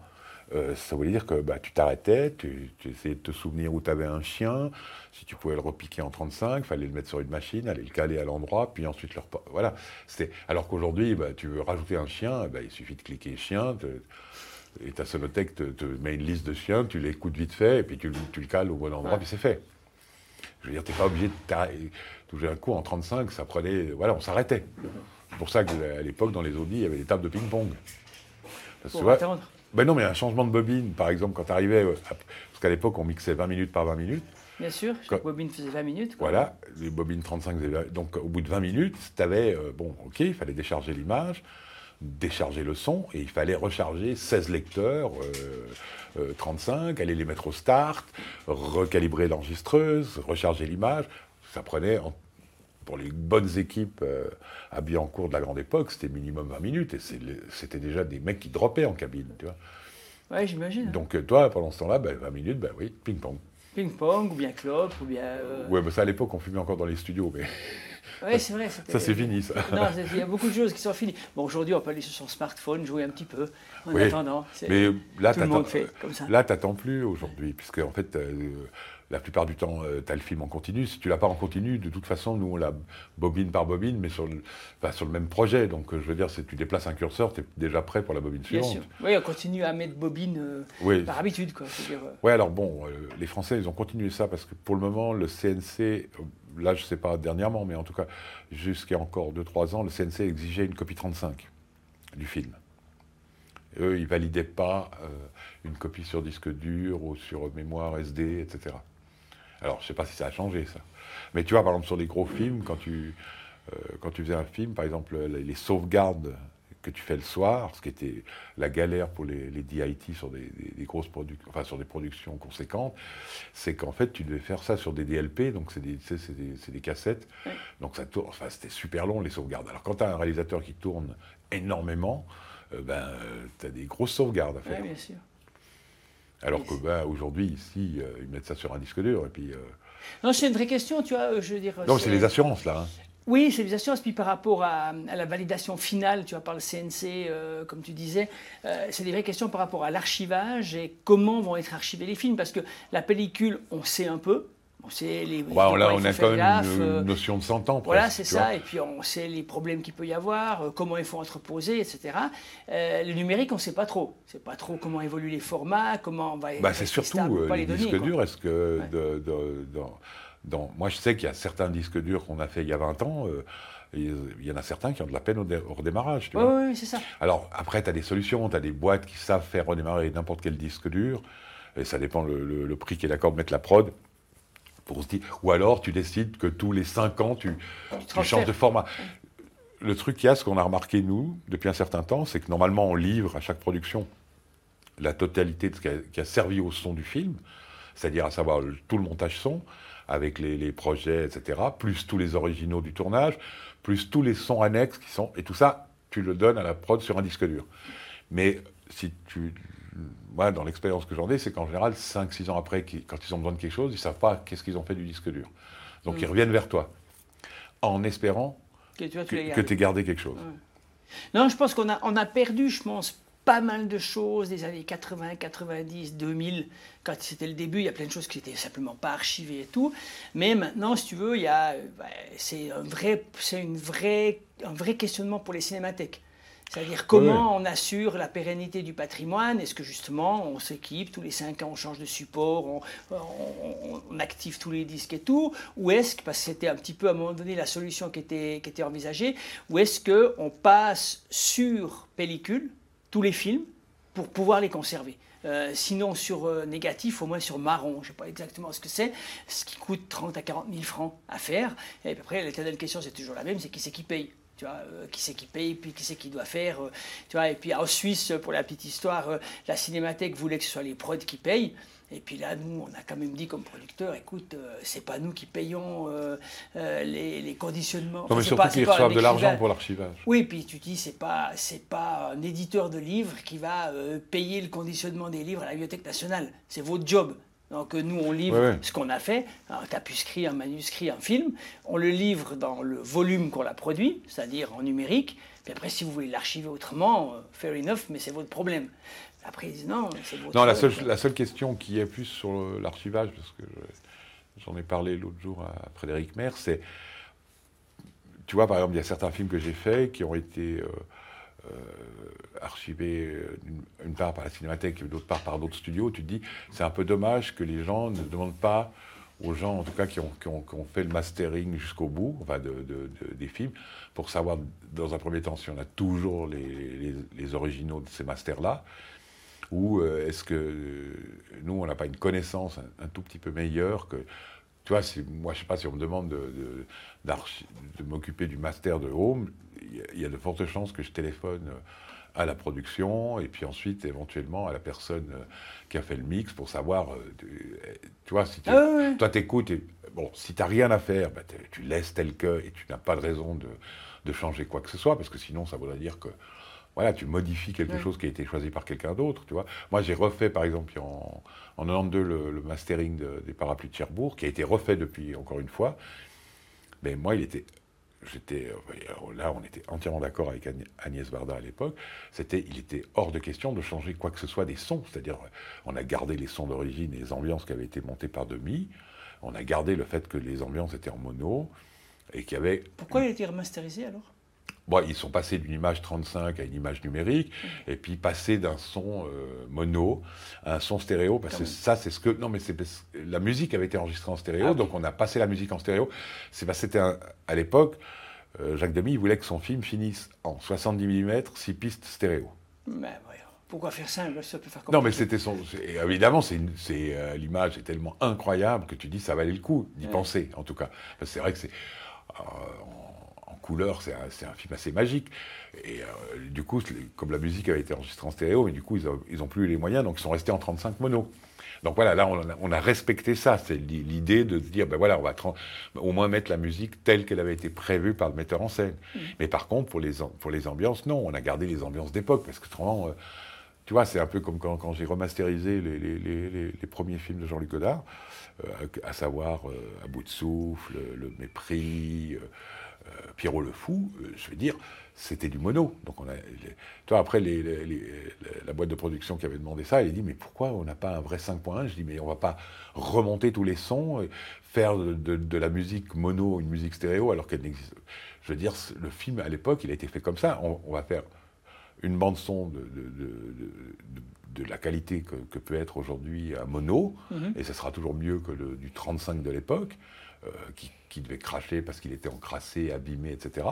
Mais on pourra, on va pas, enfin, je trouverais. va changer la nature du son. Voilà, Ouais. pas changer- enfin, moi je trouvais ça. euh, Ouais, je pense qu'il y a des gens qui pourraient penser autrement, mais je comprends tout à fait le. Enfin, c'est le rapport à l'œuvre un tout petit peu, quoi. À partir de quand tu en fais une autre, quoi. Bah, bah oui, et puis euh, je veux dire, euh, même si sur le principe que je pense que Jean-Luc, ça lui aurait été égal, mais je- en même temps, je suis pas sûr. Je suis, voilà, le film, il a été comme ça, il est, ma- ils, étaient, magiques comme ça, donc laissons-les comme ça. Je veux dire, on- qu'ils soient d'une bonne qualité pour un, pour, pour un support euh, d'aujourd'hui, oui, qu'on puisse le sortir après en Blu-ray ou en ce qu'on veut comme format avec un son euh, correct, effectivement, parce que la plupart du temps, euh, à l'époque, quand ils faisaient une vidéo, bah, on passait de 24 à 25 sans faire de, de, Ah ouais. de changement d'harmonique, donc on se trouvait avec des voix qui avaient été accélérées.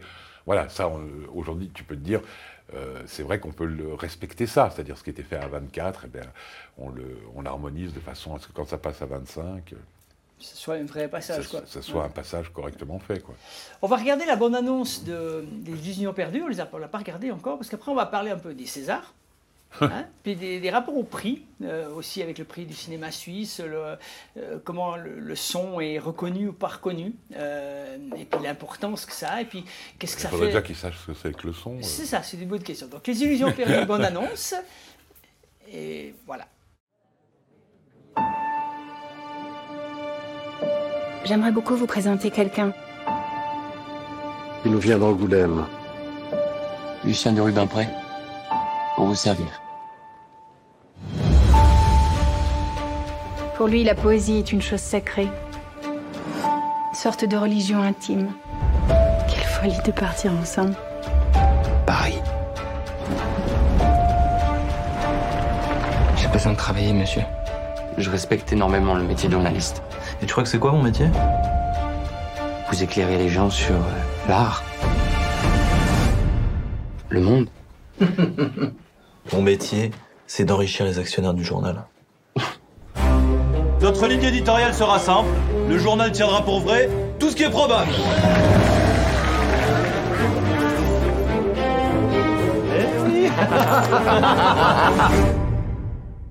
Je sais qu'il vaut mieux que cela.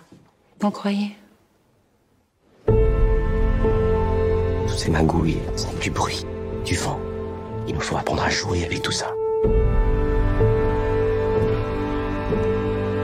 Tout est pourri partout, tu trouves pas Il faut se battre pour faire des belles choses. Au nom de la mauvaise foi, de la fausse rumeur et de l'annonce publicitaire, je te baptise journaliste.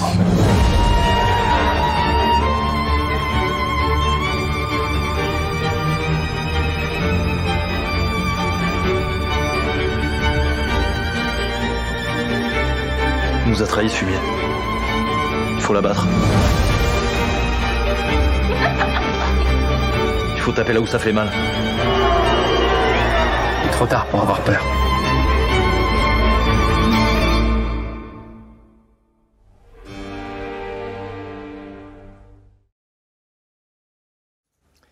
Voilà, Giannoli, c'est quand même euh, deux Césars du son pour toi. Hein, Oui. C'est Marguerite et puis. Ce qui étonnait euh, toujours Xavier que j'ai eu des Césars sur, sur, sur ses films plutôt que Bah, sur d'autres films. Mais, ouais. mais euh, C'est comment c'est les Césars, quoi. Ça dépend non, mais un petit tu- peu. ce que je dis toujours, hein, je veux dire, a un César sur un film, c'est qu'il y avait quand même un metteur en scène qui avait une idée de comment il voulait le son de son Ouais. film. hein. Donc, euh, Ça change quelque chose de que cette récompense ou c'est juste. euh, Non, euh, de toute façon, à, euh, à l'époque où je l'ai eu, ça, ça, ça, ça, ça change plus rien sur ta carrière. Ça, c'est, ça serait, je Le premier, c'était sur. euh, C'était sur Marguerite, chanteur- quand j'étais chanteur, oui. Ouais. Et après Marguerite. Mais euh, non, non, ça, écoute, ça change pas rien du tout. Non, non. Mais Marguerite, pour- personnellement, c'est celui que j'aime le moins de Janoli. Je trouve, je trouve qu'il n'a pas réussi vraiment à raconter l'histoire. C'est trop outré, je trouve qu'il n'a pas trouvé le ton. C'est- Je sais pas trop. quoi. Ouais, alors il y a plein d'avis euh, différents. C'est ouais, ouais, ouais, bah, c'est un film spécial, donc je peux comprendre que tu, tu aimes ou tu aimes pas. Quoi. Je sais qu'il y a plein de gens qui, qui- qui adorent ce film, euh, dont moi. Ouais, moi, j'ai un peu plus de peine. Quoi. Je sais pas. Mais, euh, je- ouais, tu- disons que tu sens plus qu'il était beaucoup plus à l'aise sur un film comme Les Illusions perdues que sur Marguerite. Bon, c'est plus compliqué aussi, hein, je veux dire, de, de te dire que tu prends comme euh, postulat de départ, tu dis, voilà, c'est une femme qui chante faux. Mhm. Et dès les quatre premières minutes du film, tu te fais la, la. Reine de la Nuit, euh, où elle chante faux. Ouais. Non, mais à la fin, euh, Xavier, euh, je me souviendrai toujours, on a fait une projection à Paris euh, dans un Audi, et il y avait Bocarne qui était venu voir, c'est pas lui qui a fait l'image, mais il était venu voir comme ça. Et il y a Xavier qui se retourne à un moment vers, vers Christ- vers Christophe et il lui dit Mais tu trouves pas qu'elles sont trop justes? Puis euh, Bocarne, il s'est retourné, puis il a fait Non, mais tu plaisantes quand tu dis ça quand même. Non, parce que t'arraches la tête, là. Donc, euh, alors imagine que nous, on a fait quand même une semaine de tournage sur La Reine de la Nuit. Euh, avec euh, la figuration qu'il y avait là, à, la, à la fin de la journée, tu as une tête comme une citrouille quand même. Ah oui, j'imagine. Pour, pour, pour, pour rappeler, hein, c'est une histoire, enfin c'est à partir d'une histoire vraie, Oui, oui. d'une philanthrope richissime américaine qui euh, donnait des concerts Florence Foster Jenkins. en chantant totalement faux, mais évidemment personne ne lui disait vraiment parce que voilà, son plaisir était de. C'est assez touchant. Et, et c'est aussi peut-être un peu pour ça que j'ai des problèmes avec le film, je trouve, d'avoir casté Fro pour faire ça, c'est-à-dire avec ce, ce potentiel comique, fait que tu te moques un peu du personnage. Et Ouais, moi, moi, elle ne me touche pas, quoi. Elle n'arrive pas à me toucher parce que c'est touchant, c'est tellement tragique, quoi. Ah si, moi je trouve que... Alors, Ouais. c'est- Ah, ce, pas. que, ce que je trouve génial et de très réussi dans le film, c'est qu'en fait tu pourrais te dire, dès le départ, tu pourrais avoir une antipathie pour le personnage. Et en fait, les gens sont attachés, s'attachent assez rapidement à elle. Et donc du coup, euh, je trouve que tu as une l'espèce d'empathie du public c'est- qui sont, qui sont pas bien parce que euh, chaque fois qu'elle chante. Et c'est pour ça qu'il y a un côté magique, le moment où, à la fin, tout d'un coup, c'est une fleur qui s'ouvre, où elle chante juste. C'est vrai que c'est assez magique ce moment-là. Oui, oui, c'est très. Mais, euh, mais moi, je n'ai pas réussi à rentrer en empathie avec Mais elle. parce que, bon, moi j'ai- j'ai- j'aime beaucoup cette comédienne, elle est vraiment. Et qu'elle a joué plein de rôles où je l'ai vu, où elle peut jouer des personnages tellement différents, tu vois, entre le, le registre comique qu'elle a, mais aussi le registre euh, qui est complètement différent, tu vois. Ah oui, non, c'est une, grande comédienne, mais. Tu vois, parce que euh, quand tu la vois dans Les Saveurs du Palais, à aucun moment donné, tu as un doute sur l'idée que cette femme euh, n'est pas cuisinière.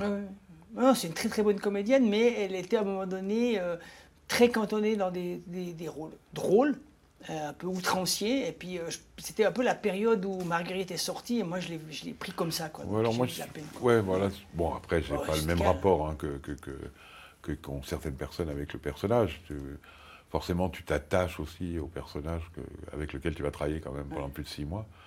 Donc, euh, non, non, écoute, c'était, moi, je trouve, je garde un bon souvenir de ce, de ce tournage et du travail parce que c'était un joli travail sur le, sur le son à faire. Ah, bien sûr, aussi bien quand j'étais chanteur que Marguerite, c'est aussi par rapport au son des films qui parlent de, de chanter, donc euh, où le, le- Oui, oui, bah. en principe le spectateur devrait être plus attentif au son parce que ça fait partie de l'histoire elle-même. Mais c'est aussi pour ça, tu vois, le- sur le- le- les derniers Césars qui ont eu lieu cette année, on avait été nommé pour les, les Les Illusions Illusions, perdues. ouais. Et c'est un film qui s'appelle Annette qui a gagné, le film de Léo Scarax. Ouais. Et c'est normal, tu vois. C'est un film qui est entièrement basé sur, le, sur la musique, sur le, le côté. euh, Mais est-ce que c'est réussi euh, la, Ah, la alors après, c'est- ça la question parce qu'en effet, non, non, tu as- après, c'est autre chose. Ouais. Je, je veux dire. euh, Ouais, mais tu vois, je veux dire, qu'est-ce que. Oui, mais les gens sont plus attentifs et puis. ouais. attentifs euh, au côté musique. C'est-à-dire, je suis pas sûr que les gens fassent la différence entre le son et la musique. Je pense que tu as raison. ouais. Si tu veux, quand, tu fais, quand on, on a fait Quand j'étais chanteur, je me suis dit, voilà, ça c'est un film potentiellement, tu as une, une chance d'aller au César. Alors, tu as d'une part ça, d'une part le nombre d'entrées, c'est-à-dire le nombre de gens qui ont vu le film, parce qu'après, ça fait partie des X milliers de membres de l'Académie qui votent. Oui, c'est les euh, exploitants, c'est les distributeurs, c'est les techniciens, et tout ça, euh, tout ça compte. Alors, il n'y a, y a rien qui suffit à compter, sinon Danny Boone il gagnerait les Césars chaque année si c'était que les entrées. C'est un peu plus complexe que ça. Oui, puis, oui. Après, puis après, les gens, ils votent euh, global pour un film. Euh, c'est pour ça qu'il y a toujours 7 ou 8 nominations euh, pour voilà et puis après un film qui, qui s'impose et puis des fois c'est un peu injuste tu vois des fois tu as des films Ah qui bah. sont très bien mais où tu as un prix du cinéma suisse ou un César dans une des catégories tu te dis mais là c'est quand même un peu bizarre qu'il ait Bah aussi oui. ça mais c'est un peu comme tu votes quoi Euh, tu votes Non, non, mais t'aimes on ça s- puis tu votes moi, je me souviens très bien que tu as un moment donné euh, où tu as eu un vote sur l'image. euh, Il y a des films qui sont choisis, tu te dis, tiens, c'est pourquoi c'est lui et pas lui. Ouais, ouais. Mais après, c'est aussi euh, les affinités de chacun. C'est-à-dire, voilà, c'est-à-dire que comment les choses t'ont marqué, qu'est-ce que tu as retrouvé. En tout cas, si tu prends, par exemple, si tu prends l'Académie suisse, qui a un autre problème parce qu'elle est très restreinte. Il y a assez peu de gens. hein. Je ne sais même pas euh, combien de personnes, et puis les gens ne votent pas pour tout. J'ai l'impression que beaucoup de, de gens, s'ils aiment un film, c'est leur film favori, parce qu'ils l'aiment, ben, parce que c'est leurs copains qui l'ont produit, ben, peu importe la raison, ils vont voter partout où c'est possible. Puis des fois, tu arrives un peu à des aberrations, tu te dis, bah oui. ça, ça, ça, je comprends, mais encore, euh, je sais pas, je dis n'importe quoi, ok, un truc qui n'existe pas, encore le décor pour ce film, je comprends pas.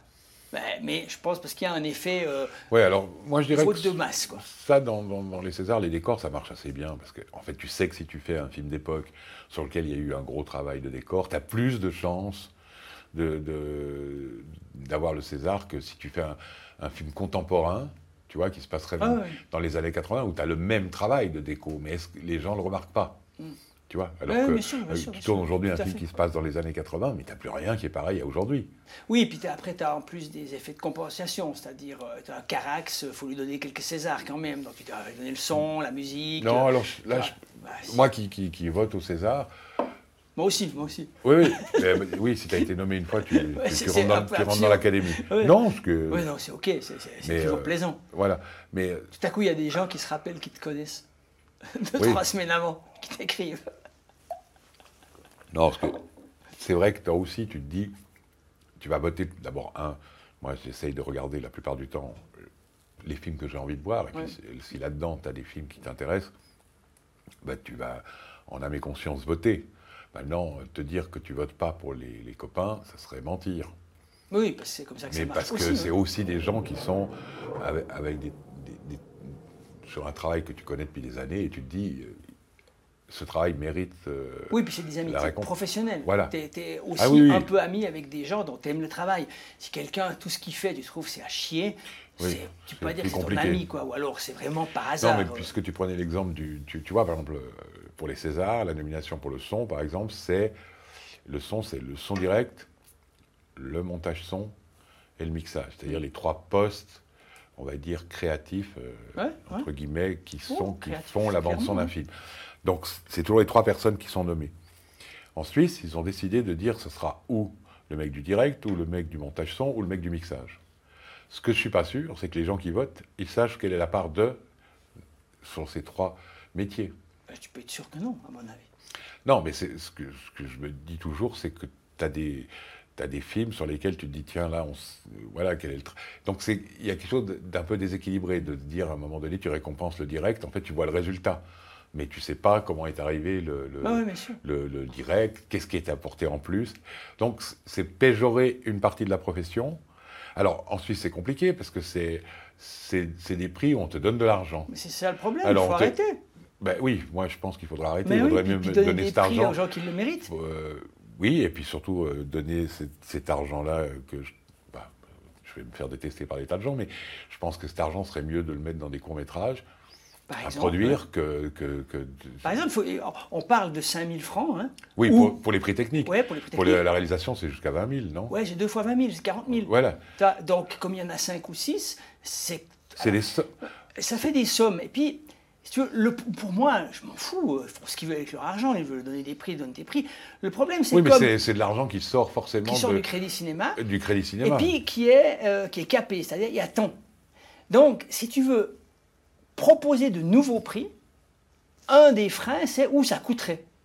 Donc, tu arrives à des absurdités où, euh, dans le prix du cinéma suisse au départ, euh, il n'y a pas le décor, il n'y a pas euh, la- le son au départ, au tout départ. Non, il n'y avait pas. Il n'y a pas les costumes non plus. Voilà, il n'y a pas les costumes, il n'y a toujours pas, je crois. Euh, D'ailleurs, ce, ce que tu vois à l'image, il n'y a pas de prime. Alors, tout à coup, tu sais pas pourquoi, pour des raisons de lobby ou historiques, tu as la musique tout de suite et tout. Tout ça est bien. Mais tout à coup, tu dis, attends, pourquoi l'ensemble des composantes créatives qui font un film sont pas reconnues. Et si la réponse c'est parce que ça coûterait trop cher, c'est que c'est pas bien organisé. C'est pas une bonne raison, quoi. Oui, non, mais surtout, je pense que, tu vois, les, je veux dire, les Césars, tu, euh, je veux dire, on te, on te donne, Tu dis merci, puis ça te coûte parce qu'il faut te loger toi-même. euh, oui, si tu viens, de, si tu si habites pas Paris, ça c'est le principe. Mais autrement, oui, oui, ben, ça te coûte de, y a- euh, ça te ça te coûte le voyage d'y aller. quoi. Mais c'est autre chose. Après, c'est une satisfaction personnelle, Mm. c'est aussi la reconnaissance de, la profession, de tes pairs, ouais. donc euh, ce qui est quand même toujours, euh, voilà, c'est toujours sympathique de, de recevoir un prix. Euh, mais c'est vrai que je trouve mieux que, que de, de recevoir, enfin, de recevoir de l'argent. Ouais. Oui, c'est très, c'est, c'est un système, enfin c'est très suisse quoi. C'est, tu, tu primes pas tout le monde et puis la vraie reconnaissance c'est quand même de l'argent, euh, alors que la reconnaissance ça devrait être d'avoir le prix, ça devrait te donner des Mais d'ailleurs, le hein. summum, c'est qu'attends, c'est pire que ce que tu penses. C'est que c'est pas ceux qui ont gagné qui ont l'argent. Non, non, c'est tous qui- les nommés. Ouais, je sais, c'est pour ça que ça coûte aussi cher. ouais. Voilà, donc c'est déjà là, il y a déjà. euh, Mais là c'est très, si tu veux, c'est un peu, c'est un peu, si tu veux, au bout de la chaîne, c'est un peu, comment je pourrais dire ça en n'étant pas trop agressif parce que c'est pas agréable à entendre, c'est un peu l'effet pervers d'une mauvaise politisation du cinéma dans les années 80-90 où, sous prétexte d'être démocratique et juste, ça veut dire qu'il faut que tout ce qu'il y a soit toujours partagé entre tout le monde. Ouais, mais cette espèce de peur de du l'excellence, coup, c'est, c'est- oui, mais c'est du coup c'est biaisé parce que je veux dire, tu as cinq personnes qui sont nommées, Ouais. pas les, on va dire les 22 films qui, auraient été faits dans l'année. Non, non, mais donc ça mais veut dire quand même- que- oui, c'est toujours un peu un compromis. C'est quand même reconnaître, mais pas trop favoriser des têtes qui dépasseraient trop. Vois, non, mais il vaudrait mieux en fait qu'on remette un prix à quelqu'un, à une équipe. En l'occurrence, que ce soit l'image, le montage. euh. Tu vois, imagine qu'un film, il y a deux monteurs. Ils font comment? Parce que ça peut arriver qu'il y ait deux monteurs. Euh, ils décident qui est principal. Quoi. Voilà, non mais déjà, c'est biaisé. Ensuite, euh, pour le son, systématiquement, je pense que euh, je serais curieux de voir depuis le, qui a le prix du son, en dehors du son direct, qui a reçu un prix au niveau du son dans, dans- dans- dans- les équipes des films qui ont été présentés au prix du cinéma suisse. On pourrait, regarder, je sais pas, tu vois, que par exemple, quand il y a deux réalisatrices, comme euh, dans Schwesterlein, euh, bah, c'est les deux qui se partagent le prix, je pense qu'ils se partagent l'argent aussi, et puis voilà, c'est pas un problème. Mais ce que tu pointes sur le son est plus profond, parce que c'est qu'est-ce que c'est que le son d'un film? Et puis, euh, qu'est-ce que, comme tu dis, euh, qu'est-ce que tu, qu'est-ce que tu reconnais en termes de qualité? Euh, Est-ce que tu es capable de reconnaître que c'est le son, c'est un ensemble de choses? Après, tu pourrais poser la question sur l'image. Tu vois, il y a l'image, c'est, un- c'est quelqu'un à la caméra, mais c'est quelqu'un à l'éclairage aussi, un minimum. On va pas aller jusqu'au machinot, c'est un peu différent. Mais tu vois, Non, souvent, mais- c'est quand même des tandems, quoi, l'image. oui, mais par exemple, si tu prends L'illusion perdue, par exemple, euh, pour prendre un film qui a été nommé au César, et il a eu le César de, de L'image. Euh, Christophe, il fait la lumière et il fait le cadre. Donc, euh, je veux dire, c'est quand même un, un Ouais, ouais. très gros travail. Et je pense que là, après, il a une équipe derrière lui. Évidemment que lui tout seul, il manipule pas euh, Non, euh, tous les projecteurs et, c'est, la question.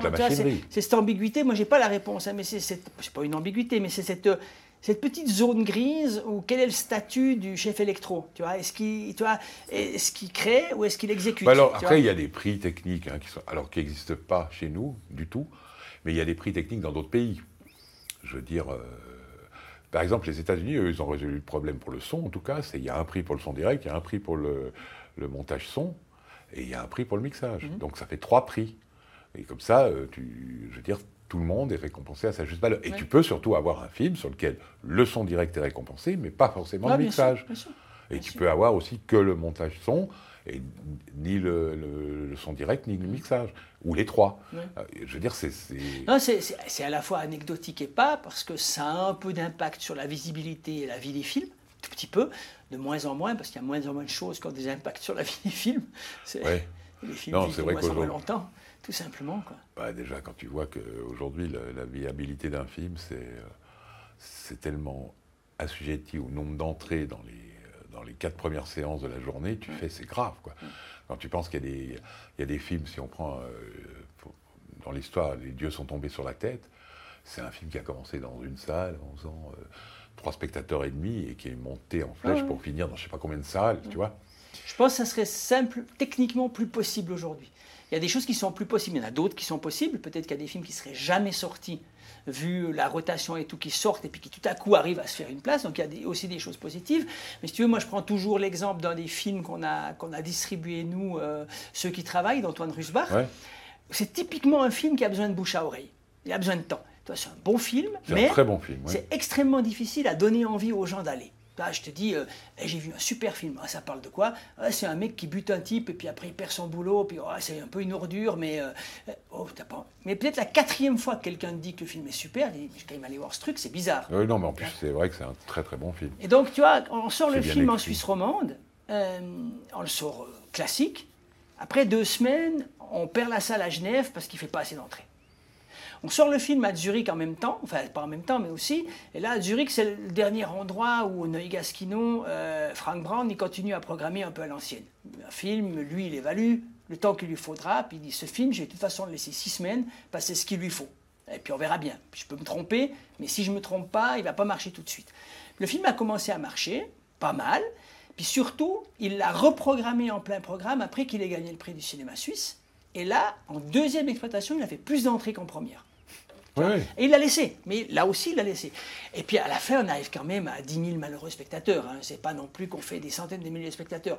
Mais aujourd'hui, en effet, si un film il a cette particularité d'avoir besoin de temps, Ah bah oui. il f- et il n'a plus, il a plus l'occasion. Et puis aussi pour, pour nous comme spectateurs, euh, tu dois prendre ton agenda pour aller voir les films.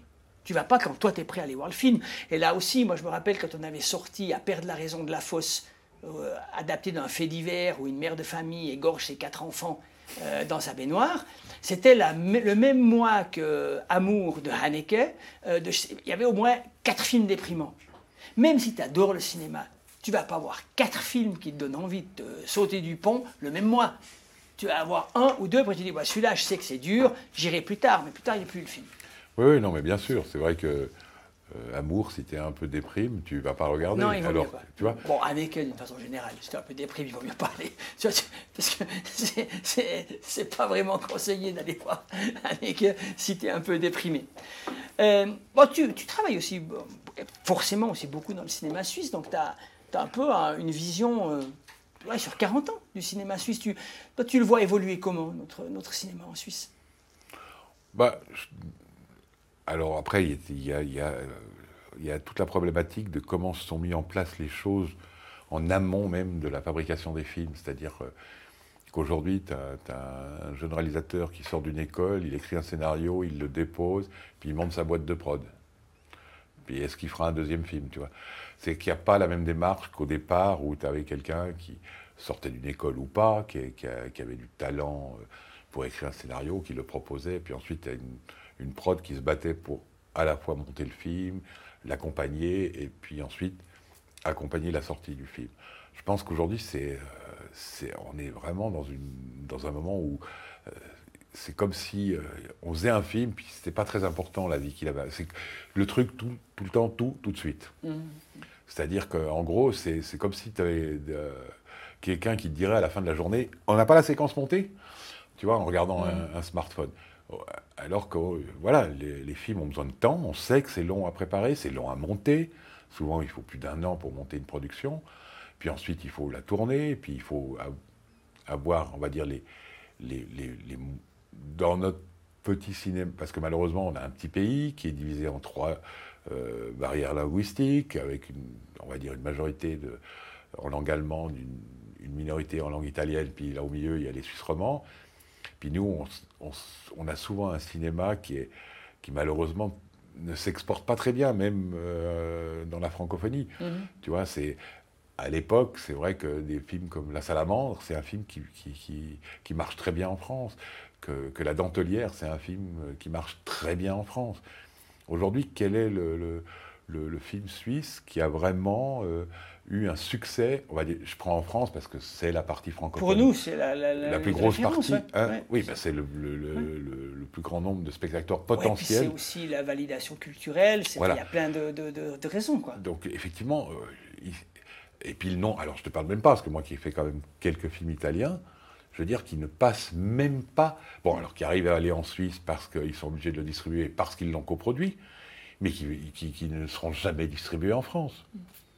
Parfois même pas en Suisse romande, en Suisse allemande. hein, Oui, oui, je ça aussi, oui, oui, absolument. Mais non, c'est vrai. Et ça, euh, c'est, euh, je dirais, que- ouais, ce qui est, ce qui est- ça, ça a un tout, un tout petit peu changé dans la mesure où, oui, il y a une époque où euh, je pense que la production était, était plus forte pour pouvoir bien vendre euh, Peut-être aussi le, niveau moyen était plus haut. Tu vois, quand tu avais, dans la soi-disant belle époque, mais en tout cas, on peut, on analyser aussi euh, ce moment historique et, et politique où des films engagés, de contenus sociaux, rencontraient un intérêt de la société qui était globalement politisé, et qui était globalement intéressé par les questions sociales et les questions politiques. Quand tu as, je sais pas, l'invitation, Jonas, la salamandre, Oui, même oui. la méridienne encore. Mais il y a- alors, on peut se dire, tiens, il y avait peut-être aussi un niveau dans le cinéma, en tout cas d'expression francophone, parce que, je- à part peut-être Mourer et, et en Suisse alémanique, à cette époque-là, il y a moins de gens qui arrivent à, à s'exporter. Mais euh, Daniel Schmidt, quand même. oui, il y a Schmidt quand même, c'est vrai. Euh, à cette époque-là, peut-être aussi, il y avait moins de gens qui faisaient des films, peut-être il y avait plus d'exigences pour y arriver, peut-être un moment où il y avait une concentration de talent un peu plus importante au niveau. Mais c'est pas, c'est pas, c'est pas tout, comme tu dis, il y a les conditions de production, le protectionnisme qui s'est développé, la difficulté à, à Non, être puis de- sur de- un marché- d'accepter trop de projets. Je pense Ouais. qu'aujourd'hui, on fait trop, on produit trop de films. Ouais, bien sûr. euh, Ouais. Il y a trop de films qui arrivent du début à la fin de la chaîne, il y a trop de films. Oui, et puis surtout que- que- qui n'auront pas de vie, quoi. C'est-à-dire que tout d'un coup, tu te dis, ben voilà, il y en aura un, est-ce qu'il y en aura deux, on ne le sait pas, ou alors il va mettre cinq ans pour remonter un projet. Par exemple, si tu prends un exemple comme euh, un des plus gros succès du cinéma suisse, c'est Les Faiseurs de Suisse. Mhm, mhm. Et euh, moi qui ai travaillé avec, ce- avec ce producteur-là, qui était euh, un producteur formidable, et tu te dis, on a, jamais, on a eu une peine folle à monter le deuxième film de Lizzie, parce que tout d'un coup, des gens à Berne ont dit, bon, puisqu'il a réussi à faire un film qui rapporte de l'argent, on n'a plus besoin de l'aider. Mhm. Ah oui, c'est l'éternel euh, fantasme. euh, de, on va c'est- pas aider les millionnaires. Non, mais c'était le, truc, c'est pas ça. C'est que même, même si tu pouvais te dire ça, d'abord, ça veut pas dire que le deuxième film fasse le, car- le carton du premier. Il est tombé à un moment précis où tout d'un coup, euh, ce film. euh, je pense que par exemple, quand tu parlais de, tout à l'heure du film, ce- ceux qui travaillent là, je pense que s'il était sorti en même temps que, que les Tanner, les Goretta et tout, il aurait été embarqué dans un, dans, dans un mouvement où le, le, le film aurait été forcément plus vu qu'aujourd'hui, où, si tu veux, tu as, des... euh, on va dire, tu as des poches internet euh, toutes les 10 minutes pour aller voir un nouveau machin sur Netflix. Ah ouais, bien sûr, bien sûr. C'est euh, ah, ah, c'est un bon exemple parce qu'en plus, il a bien marché en France. Un- Tu vois, il a fait 200 000 Oui. à peu près, donc ce qui est énorme pour un film comme ça aujourd'hui sur le marché. Euh, mais c'est vrai qu'il y, y y a- plein de problèmes qui se cumulent. Euh, la quantité de, de production, le, le, le fait que les producteurs aient un peu perdu. Euh, les productions sont pas forts en Suisse. Donc, ils semblent superflus aux réalisateurs. Euh, Oui, il y a dis, ça, et puis il y a le, le- aussi le, truc où tu te dis, il y a des gens qui se disent, bon voilà, on va, on va demander, euh, je dis n'importe quoi, 2 millions. On sait que sur les 2 millions, on a droit à plus ou moins 10 ou 15% de frais de fonctionnement. Euh, si on arrive à monter euh, deux films comme ça dans l'année, on fait tourner la boîte. Mm. Plutôt que de dire, on va faire un film cette année, ça parce qu'on croit au projet, et puis si on doit euh, renier sur notre marge ou pas, on va voir, mais on va l'amener jusqu'au bout et dans les meilleures conditions possibles, plutôt que de dire aux gens, réécris cette scène, elle va coûter trop cher. Tu vois, tu, tu peux prendre l'exemple où tu as une ligne de scénario où tu as un type qui écrirait euh, Il se bat sur l'aile d'un 747 avant de décoller. En Suisse, on dirait On peut pas faire cette scène dans un café. Euh, Bon, c'est un exemple. pour- Non, non, c'est un, exemple, un exemple parlant, parce que c'est vrai qu'en production, tu te heurtes après. Toi, en Suisse, actuellement, si tu es bon, en Suisse romande, si tu es vraiment bon, tu peux lever 3 millions. Après, il faut aller chercher ailleurs. Ailleurs, ça devient de plus en plus compliqué, parce que c'est de plus en plus protégé partout. Nous, on a produit des films entre 1,5 million et 8 millions. Mais aujourd'hui, on ne pourrait pas refaire Rome. Aujourd'hui, en se battant bien, en arrivant à coproduire, on sait que dans le meilleur des cas, tu arrives à 4 millions. C'est un- un- une donnée de départ. Donc, en effet, il y a des choses que tu ne peux pas faire. Puis après, il y a ce que tu dis.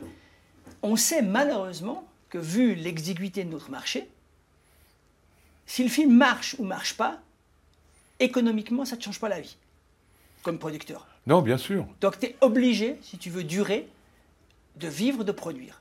Donc ça a, fait, ça, ça a en partie l'effet pervers que tu pointes, c'est-à-dire euh, des fois tu te mets à produire des choses en disant ouais c'est pas tout à fait prêt mais il faut le faire. Et ça c'est pas bien, mais c'est parce que les crédits sont bloqués. On peut, tu vois, ça fait, moi ça fait 20 ans que je fais du cinéma, c'est pas beaucoup, mais depuis 20 ans, ce que tu peux demander pour un film n'a pas changé. Or, tu peux demander au plus 1 million à Berne, au plus. Et puis à la télé, tu peux demander moins qu'il y a 20 ans parce qu'ils en font plus, mais ils n'ont pas plus d'argent. Et puis dans les fonds régionaux, il y a eu plus à un moment donné, puis maintenant il y a moins parce qu'il y a plus de gens qui veulent faire plus de films. Donc ce qui s'est passé, c'est que tu ne peux pas avoir plus d'argent qu'il y a 20 ans, mais que si tu prends les statistiques simples, le coût d'un long métrage a augmenté de 30%. Ben oui, c'est normal. Ouais, c'est comme ça. Donc il y a un problème structurel. Ben oui, oui. Il faut en faire moins, mieux les doter, ou il faut plus d'argent. Oui, mais il faut, il faut- je, pense que on- par rapport à la grandeur de notre pays, on a beaucoup trop de boîtes de, de prod qui n'ont pas une viabilité sur un certain nombre Mm. d'années et, de pro- et de projets. Toi, tu te retrouves avec des jeunes boîtes de prod. Alors, tu, moi, je dirais une jeune boîte de prod qui se monte, qui va tout faire parce qu'elle croit au projet, qu'elle a envie de, s'investir dans, dans- le cinéma et, d'être pérenne. C'est- c'est- tu peux pas être euh, une jeune boîte de prod et demander la même chose qu'aujourd'hui quelqu'un qui a 20 ans dans la place et qui sait qu'il a produit chaque année des films, qu'il est, qu'il il s'est trompé, pas trompé, mais qu'il a pris des risques, tu vois, en, en soutenant des réalisateurs. Tout le monde peut se tromper sur un scénario. Je veux dire, tu peux. Ah, puis rater un film, c'est normal. Oui, oui. difficile, c'est de le réussir. C'est vraiment difficile. Ah bah oui, ça c'est C'est sûr. c'est très très difficile. Mais, mais ça, tu, je pense qu'il n'y a pas grand monde qui, dans la politique du cinéma, a la conscience qu'en fait la seule politique possible, c'est celle qui consiste à construire des carrières. Et pas à faire des one-shots en espérant qu'il y a un truc qui tombe du ciel et puis qui soit génial. Donc ça, ça veut dire... Ah non, c'est que tu as une visibilité en tant que producteur de te dire tiens, ça c'est la perle rare. Je crois à la manière dont il a écrit.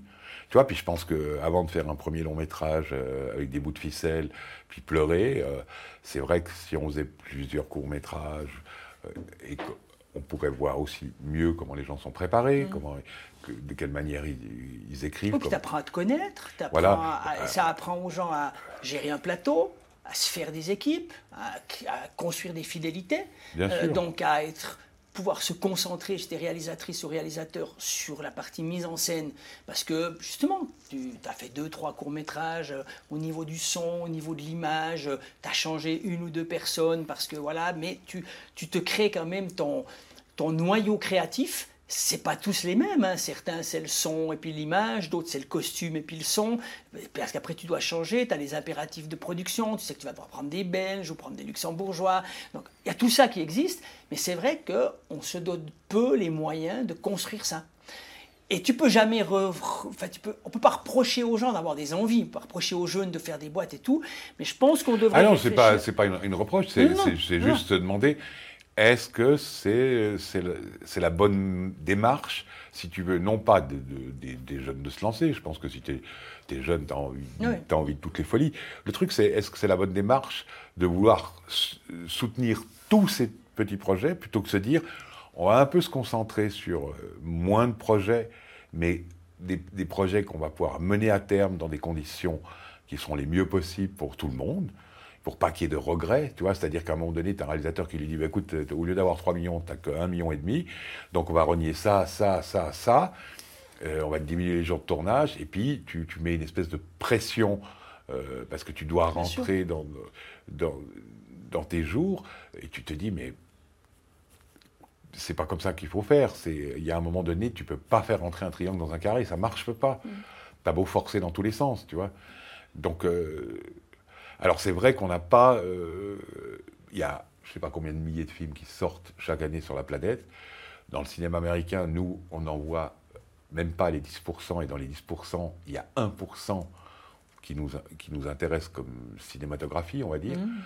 pour tout le reste, tu, tu sais pas. Puis après, tu as, sûr, des, t'as des petits bijoux euh, qui peuvent tout d'un coup sortir, éclater de ci et de là. Alors heureusement que tu as des festivals qui font ressortir comme ça des. des- Mais moi, moi je, je je dis pas que les jeunes ont- ne devraient pas se lancer. Je dis juste que les gens qui distribuent l'argent devraient être, ouais, de se dire, euh, on va en faire un maximum. Puis peut-être que là au milieu, il- Ouais, ce, qui est, ce qui est un peu la doctrine actuelle. Je veux dire, alors ça, je sais pas. Moi, je fais pas partie de ces commissions. Non, moi non plus, plus, mais je sais que quand le nouveau responsable de l'aide sélective, Yves Cumer, a été nommé après Bidot, la doctrine c'était euh, c'est pas la peine d'avoir une politique cadre, il faut arroser, puis de temps en temps, il y a une fleur qui pousse.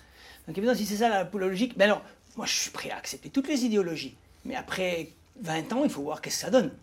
Puis à l'évidence, la manière dont on est organisé est pas optimale. Donc, tu vois, par exemple, on ferait mieux peut-être dire, OK, il faut penser à la relève productionnelle, mais il faut peut-être favoriser plutôt les producteurs juniors, plutôt encourager les gens à aller se greffer dans une boîte qui existe et dire aux boîtes qui existent, il faut aussi former les producteurs de demain, plutôt que de dire, réapprenez tout depuis zéro, vous êtes nos concurrents. Euh, il ne faut pas donner des tickets automatiques, mais il faut quand même que tu aies un certain nombre d'avantages si tu as démontré un certain nombre de capacités. Euh, je pense aussi bien en réalisation qu'en production. Bah oui. Euh, Jusqu'à un certain point, c'est sûr, tout ça est délicat, mais au fond, le, le- le- le nerf de la guerre, c'est les moyens. Et on est actuellement dans ce pays à un moment où il n'y a simplement pas assez de moyens pour avoir une politique quelle qu'elle soit. C'est même pas la peine de dire comment il faudrait faire, il n'y a pas pour faire. Donc il faut commencer à se dire, OK, euh, là on a un vrai problème, ça fait maintenant euh, 15 ans que les crédits stagnent, euh, on continue à former des gens, on en forme toujours plus même, il y a cinq écoles, etc. Oui, mais surtout des, réal- des, enfin, Que des- des des réalisateurs, réalisateurs, et éventuellement quelques monteurs. Mais on a, euh, en technicien, il n'y a pas de, de- de relève. Non, et puis comme je dis, euh, Je quand tu n'as pas de relève parce qu'il n'y a pas d'école, tu peux dire, ben, on s'en fout, les gens se forment sur le tas, mais pour avoir une formation sur le tas, il faut un tas. Pas non plus un tas. Parce qu'on est non, mais c'est ça le problème. Donc oui, c'est les deux problèmes juxtaposés, fait que c'est une catastrophe, parce qu'il y a votre génération euh, qui arrive vers la fin de sa carrière, tu vois, si on passe au son, si on passe à Yersin, si on pense à toi, je dirais des gens qui ont acquis des, qui ont des CV, qui ont, et puis aussi quand tu veux faire de la coproduction, qui ont le niveau international, où tu peux amener des techniciens en disant voilà le CV du technicien, c'est pas, il n'a pas fait deux courts-métrages et un documentaire pour la télé, tu vois, et ça on n'a plus dans les, dans les jeunes générations. Et donc tu as des problèmes à tous- tous les étages. Tu vois, aussi, Ouais, euh, ouais. même si on vient sur une minoritaire, tu et vois. je euh, pense que, que Berne devrait aussi plus contrôler euh, ce qui est fait au niveau de. de- de- là, je, je parle pour des choses que je sais comme ça un peu, euh, mais de, de se dire, tu vois, aujourd'hui, tu as des boîtes euh, qui font un studio dans une cuisine et puis qui vont dire, nous, on fait tout le mixage ici en Suisse. En réalité, ça se fait à l'extérieur. ouais, c'est du portage. hein. Ouais, sauf que ça, ça c'est. euh, Ah, c'est des- on, se tire des balles dans le pied nous-mêmes. On est carrément dans le pénal, là, tu vois. Quasiment, ouais, Ouais. quasiment, sauf Mais que les gens savent ça- le ça faire proprement. Ça des gens comme qui Comme nous, qui tout d'un coup, euh, bah, les gens t'appellent plus parce qu'il y a une petite boîte qui peut faire ça, puis qui va le faire moins cher, puis de toute façon après, tu apprends que les gens ne sont pas contents, que c'est pas le... Tu vois, qu'on Mm. ils sont pas contents du résultat.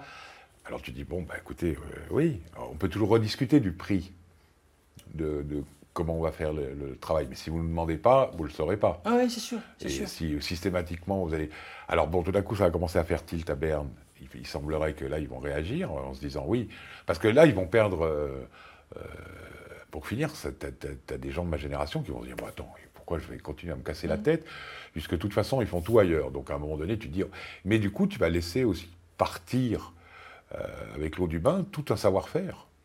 Oui, et puis tout ça inconsciemment. C'est-à-dire, toi, moi, je pourrais même rentrer en matière et puis discuter, dire je suis d'accord, je suis pas d'accord, s'il y avait une politique lisible.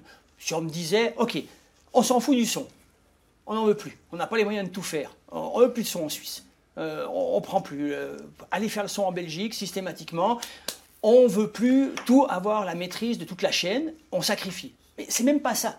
Non, non, bien le sûr résultat, ça risque d'être ça. Parce que, je veux dire, c'est comme les labos, c'est comme il y a des choses qui demandent du volume, qui demandent du matériel, euh, qui, ont- qui coûtent ce qu'elles coûtent. Il y a des choses, et c'est comme ça. Si tu les veux, c'est comme ça. Mais c'est même pas conscient qu'il va y avoir une perte de la transmission du savoir et de la, per- de, de la transmission de la continuité.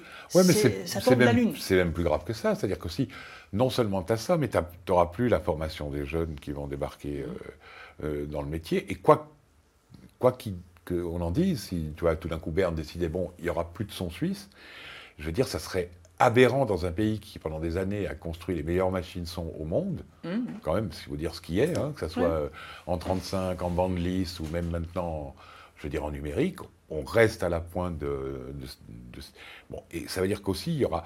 Il n'y aura pas cette manière de retransmettre ce savoir à des jeunes, et de toute façon, il en faudra.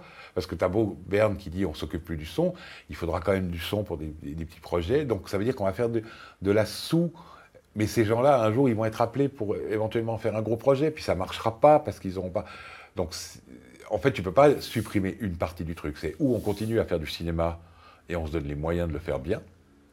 C'est-à-dire, peu importe, on dit, OK, on fait moins de jours de tournage, mais ça veut dire qu'on va simplifier les choses dans l'écriture. Vous, vous- vous voulez euh, faire tel type de long métrage, c'est pas ici qu'il faut le faire. Il, il va falloir vous expatrier, les gars. Tu vois, je veux dire, c'est. Par exemple, si tu regardes dans les 15 dernières années, cite-moi le nom, quelle que soit le- le- le- la région de Suisse, qui est parti faire une carrière à l'étranger. Volpe, Ouais. ben, aux États-Unis, euh, c'est tout, parce que. Il y a quelques Suisses allemands qui sont partis en Allemagne. D'habitude, ils ont fait l'école en Allemagne. Euh, tu vois, ils sont. et- Oui, mais il y en a qui ont fait l'école aussi en Belgique et puis qui du coup sont restés en Belgique. C'est ça, Et- oui, et oui. alors, ils- ils- ils- évidemment, quand ils font une coproduction, ben, tu- ils se retrouvent à pouvoir. Tu vois, par exemple, il y a, je, je pense qu'il y a Léo, Léa Paul qui va revenir tourner. euh, Oui, elle fait une minoritaire, là. euh, minoritaire suisse. Oui, je crois. euh, Peut-être c'est une majoritaire, je sais pas, mais c'est Louise Productions qui coproduit. Oui, je sais Ça ça, fait ouais. deux, trois films que c'est elle qui coproduit. Euh, mais tu vois, Léa Paul, c'est plus une réalisatrice suisse, c'est une réalisatrice Canadienne. d'origine suisse qui a fait sa carrière au Oui, Canada. Très fait, bien. euh, j'ai fait C'est ok. euh, deux ou je trois films avec elle.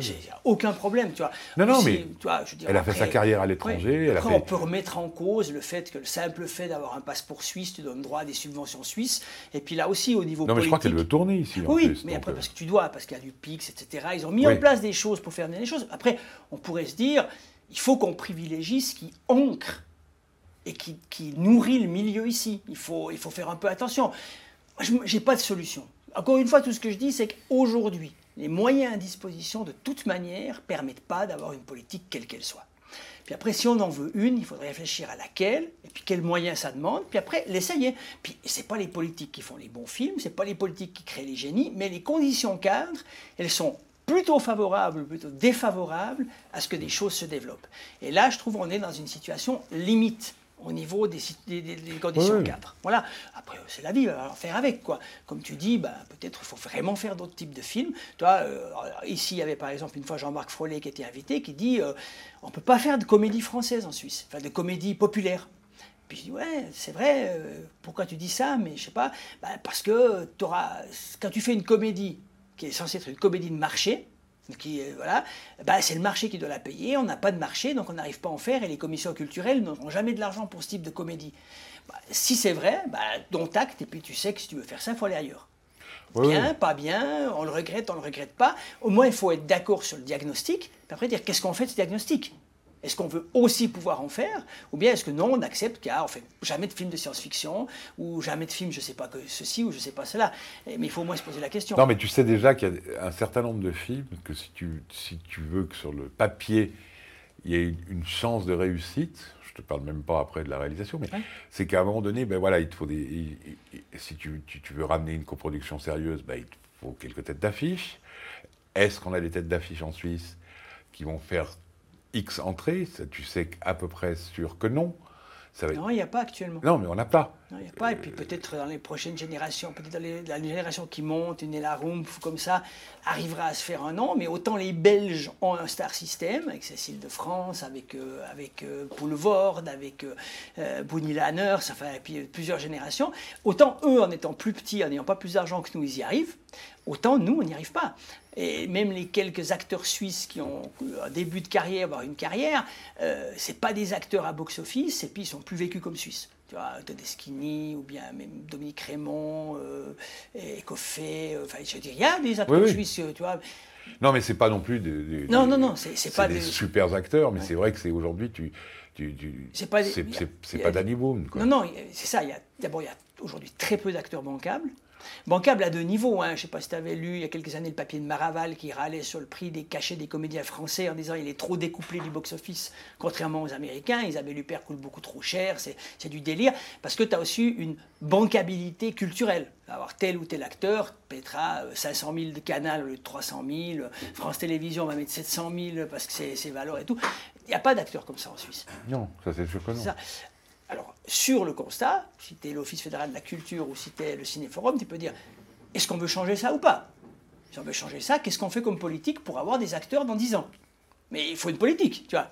Il y a oui, pas non, de mais c'est surtout le truc qu'il y a, est-ce qu'on écrit des scénarios qui ont assez d'ouverture pour que ce soit un, un sujet qui, qui, qui intéresse tout le monde, c'est-à-dire que tout d'un coup, euh, ben, les Français, euh, en se disant, ben oui, ça c'est c'est une problématique. Toi, ceux qui travaillent, c'est un superbe exemple, je trouve, Mhm, mhm. parce que c'est très réussi, dans le sens où tu, tu peux l'ancrer n'importe où, ce film.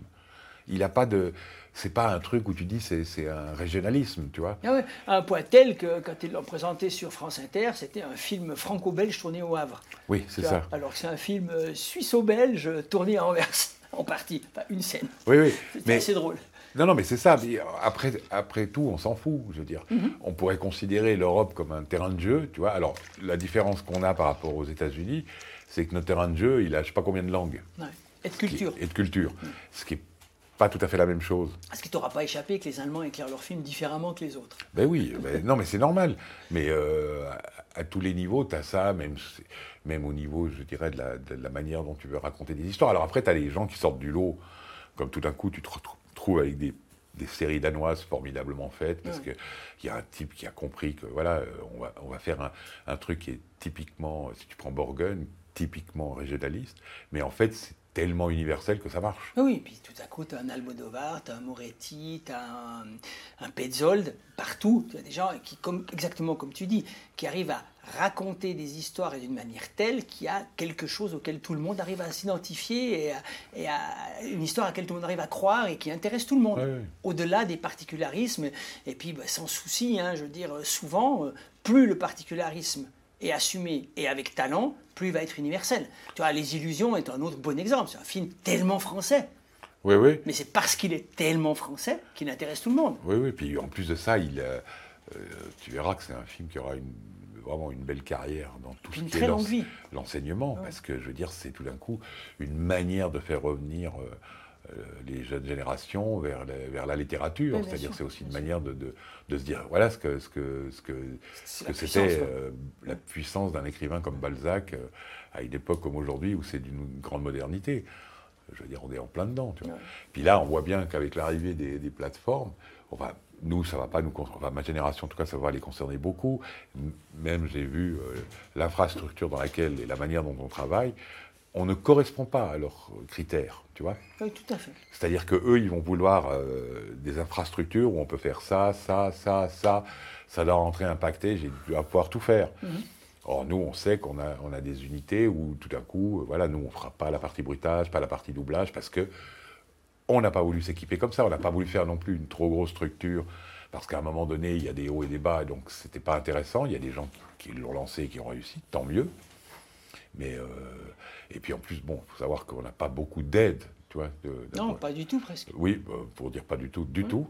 Je veux dire, en 40 ans de carrière, je veux dire, on peut pas dire qu'on été beaucoup aidé au niveau. euh, Non, parce qu'il y a cette, euh, cette partie économique et industrielle qui fait que c'est difficile pour le politique à légitimer des aides culturelles. Il n'y a pas vraiment d'aide économique dans un pays libéral et il n'y a pas la conscience que c'est nécessaire ou utile. Tu vois, et comme tu, comme tu disais au tout début, euh, par exemple, même au tout début des formations, quand on ouvre un département audiovisuel euh, à l'école d'art de Genève, par exemple, on ne pense pas à coupler ça avec la télévision qui est à côté. On- on- Non, ça viendra bien que plus tard, ce genre de truc. Ouais. Et encore. Et encore, Et ça encore. viendra jamais vraiment, quoi. Oui, et puis en plus, les demandes de la télévision, c'est de se dire qu'ils veulent aujourd'hui des formations de gens tout terrain. Tu Ah ouais, ça c'est là que c'est arrivé, ça Ouais, c'est sûr. Mais tu vois, en Belgique, tu as l'IAD, euh, il y a différents types. Ouais, puis, tu vois, il y a une interaction. Nous, on fait les choses trop en silo jusqu'au boutiste, tu vois. Donc c'est très compliqué et on est tous, euh, enfin pas responsables, mais on est tous dans le même jus. Mais je pense qu'à un moment donné, il faut s'arrêter, analyser la situation, analyser les problèmes et puis dire, ok, qu'est-ce qu'on veut et comment on peut y arriver? Que ce soit, qu'est-ce qu'on veut garder comme, comme euh, moi, moi, je suis prêt à entendre tout. Je suis prêt à entendre quelqu'un qui dit, on veut un une unité son hyper professionnelle en Suisse romande, ça suffit. Et on veut la meilleure possible, on n'en veut qu'une. Moi, je m'en fous si c'est ça qu'on décide. Et si c'est ça qu'on arrive à convaincre les gens. Mais il faut savoir ce qu'on veut et comment on peut y arriver.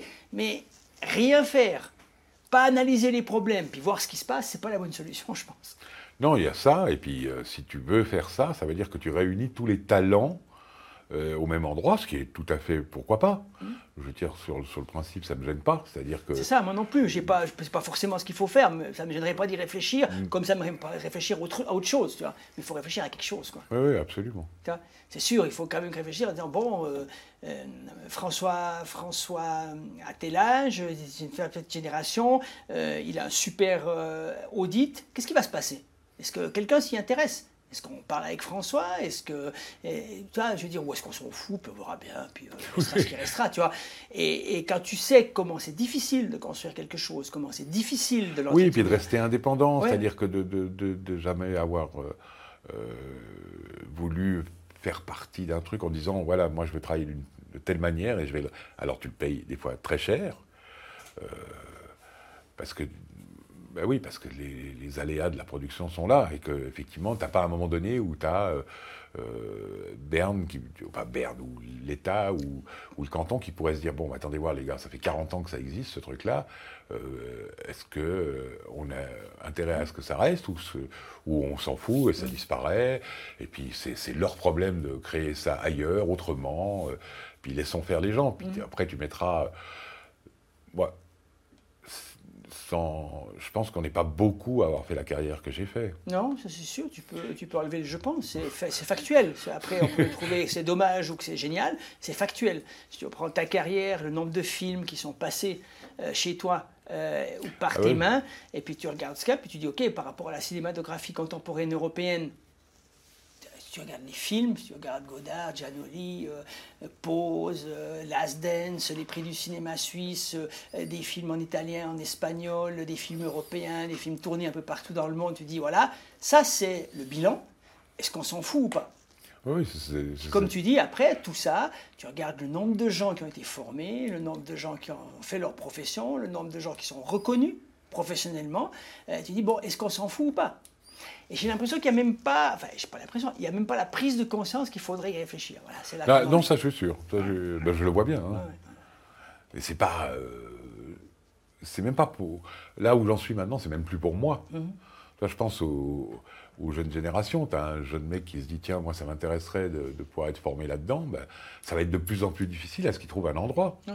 Un endroit qui a assez de recul pour lui dire euh, voilà ce que tu peux faire, voilà ce qu'on peut faire, et voilà quel est l'avenir possible. Parce que tu vois, aujourd'hui, de dire à un, jeune mais lance-toi dans le son, il y a de la place, c'est un peu compliqué quand même.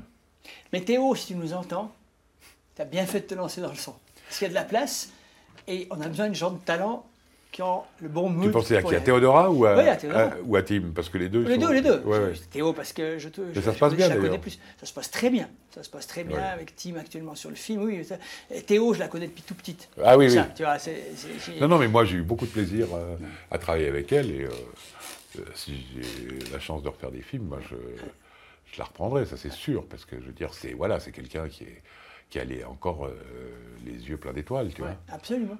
J'ai un Et, peu envie. Oui. Et qu'aujourd'hui, tu te dis, il y a des gens. euh, euh, tu vois, moi, j'ai connu des, des- des jeunes qui sortaient de certaines écoles, dont je ne citerai pas le nom ici, qui disent Ouais, moi, je touchais minimum 5000 par mois. Tu dis Mais ça fait quoi? C'est monstre. Que, tu sais faire quoi? Je sais pas, moi, quand j'avais ton âge, je, je serais venu travailler d'abord gratuitement pour juste essayer de prouver ce que je pouvais peut-être savoir faire et peut-être ce que je pouvais apprendre. Ouais, c'est ça. Et c'est pas une question d'argent, c'est juste qu'au départ, faut que tu sois, tu dois être disponible un peu différemment parce que, voilà, ouais, il faut Ouais, que tu sois a- ouvert, quoi. On a, on a un souci un petit peu. Je pense pas qu'il faille euh, avoir faim pour être créatif, mais je pense qu'il faut quand même aussi apprendre à un moment donné et puis avoir des, des- des attentes un tout petit peu, euh, un tout petit peu euh, réalistes par rapport à comment est organisé le métier. Sûr. bien sûr. Bien, François. Je pense que pour cette première rencontre, on en fera peut-être une deuxième, on va savoir. On va s'arrêter là. Je te propose qu'on se quitte avec la bande-annonce de Last Dance. Ah ben Hein oui, très bonne idée. Euh, puisque tu as fait le son, les directs euh, sur ce film, euh, tourné en Suisse romande l'année dernière.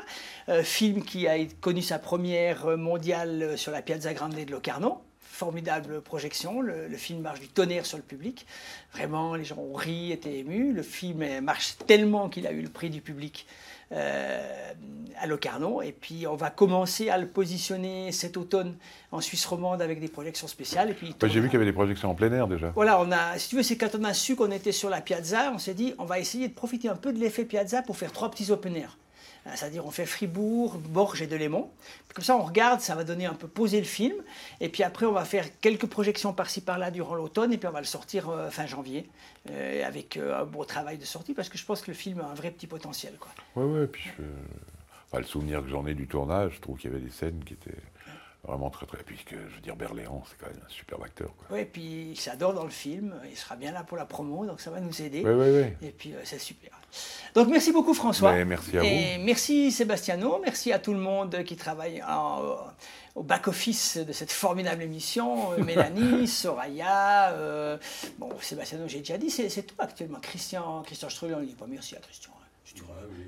Ah bon, d'accord. Merci Christian aussi, puis Nouria, euh, qui nous rejoint dans l'équipe.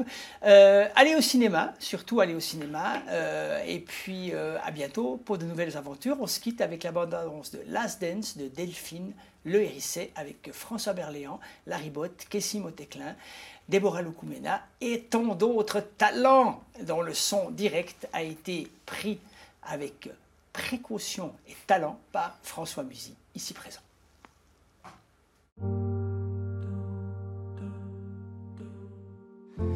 Ma chère Lise, je pense à toi tout le temps.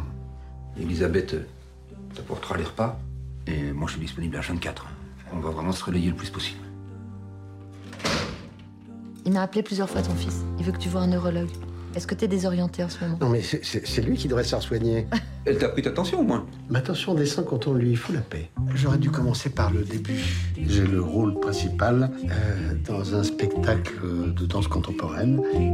D'accord. Les répétitions, c'est tous les jours C'est tous les jours, oui, de, de 11h à 18h et, et parfois le week-end. Ah, quand même, oui. Bonsoir, Germain. So- Sonia.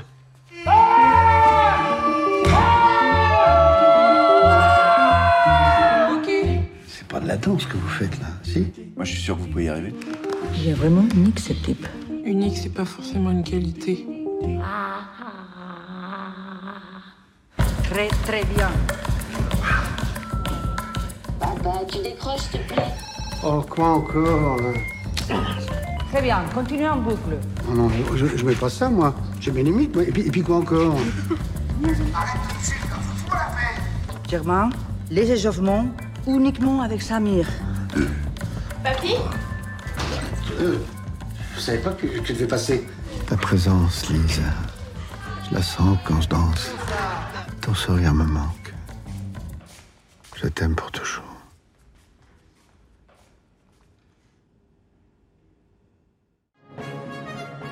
It may get bigger, it may get a little bigger, it may not get bigger at all. We'll see what happens. But regardless of what happens, we're totally prepared.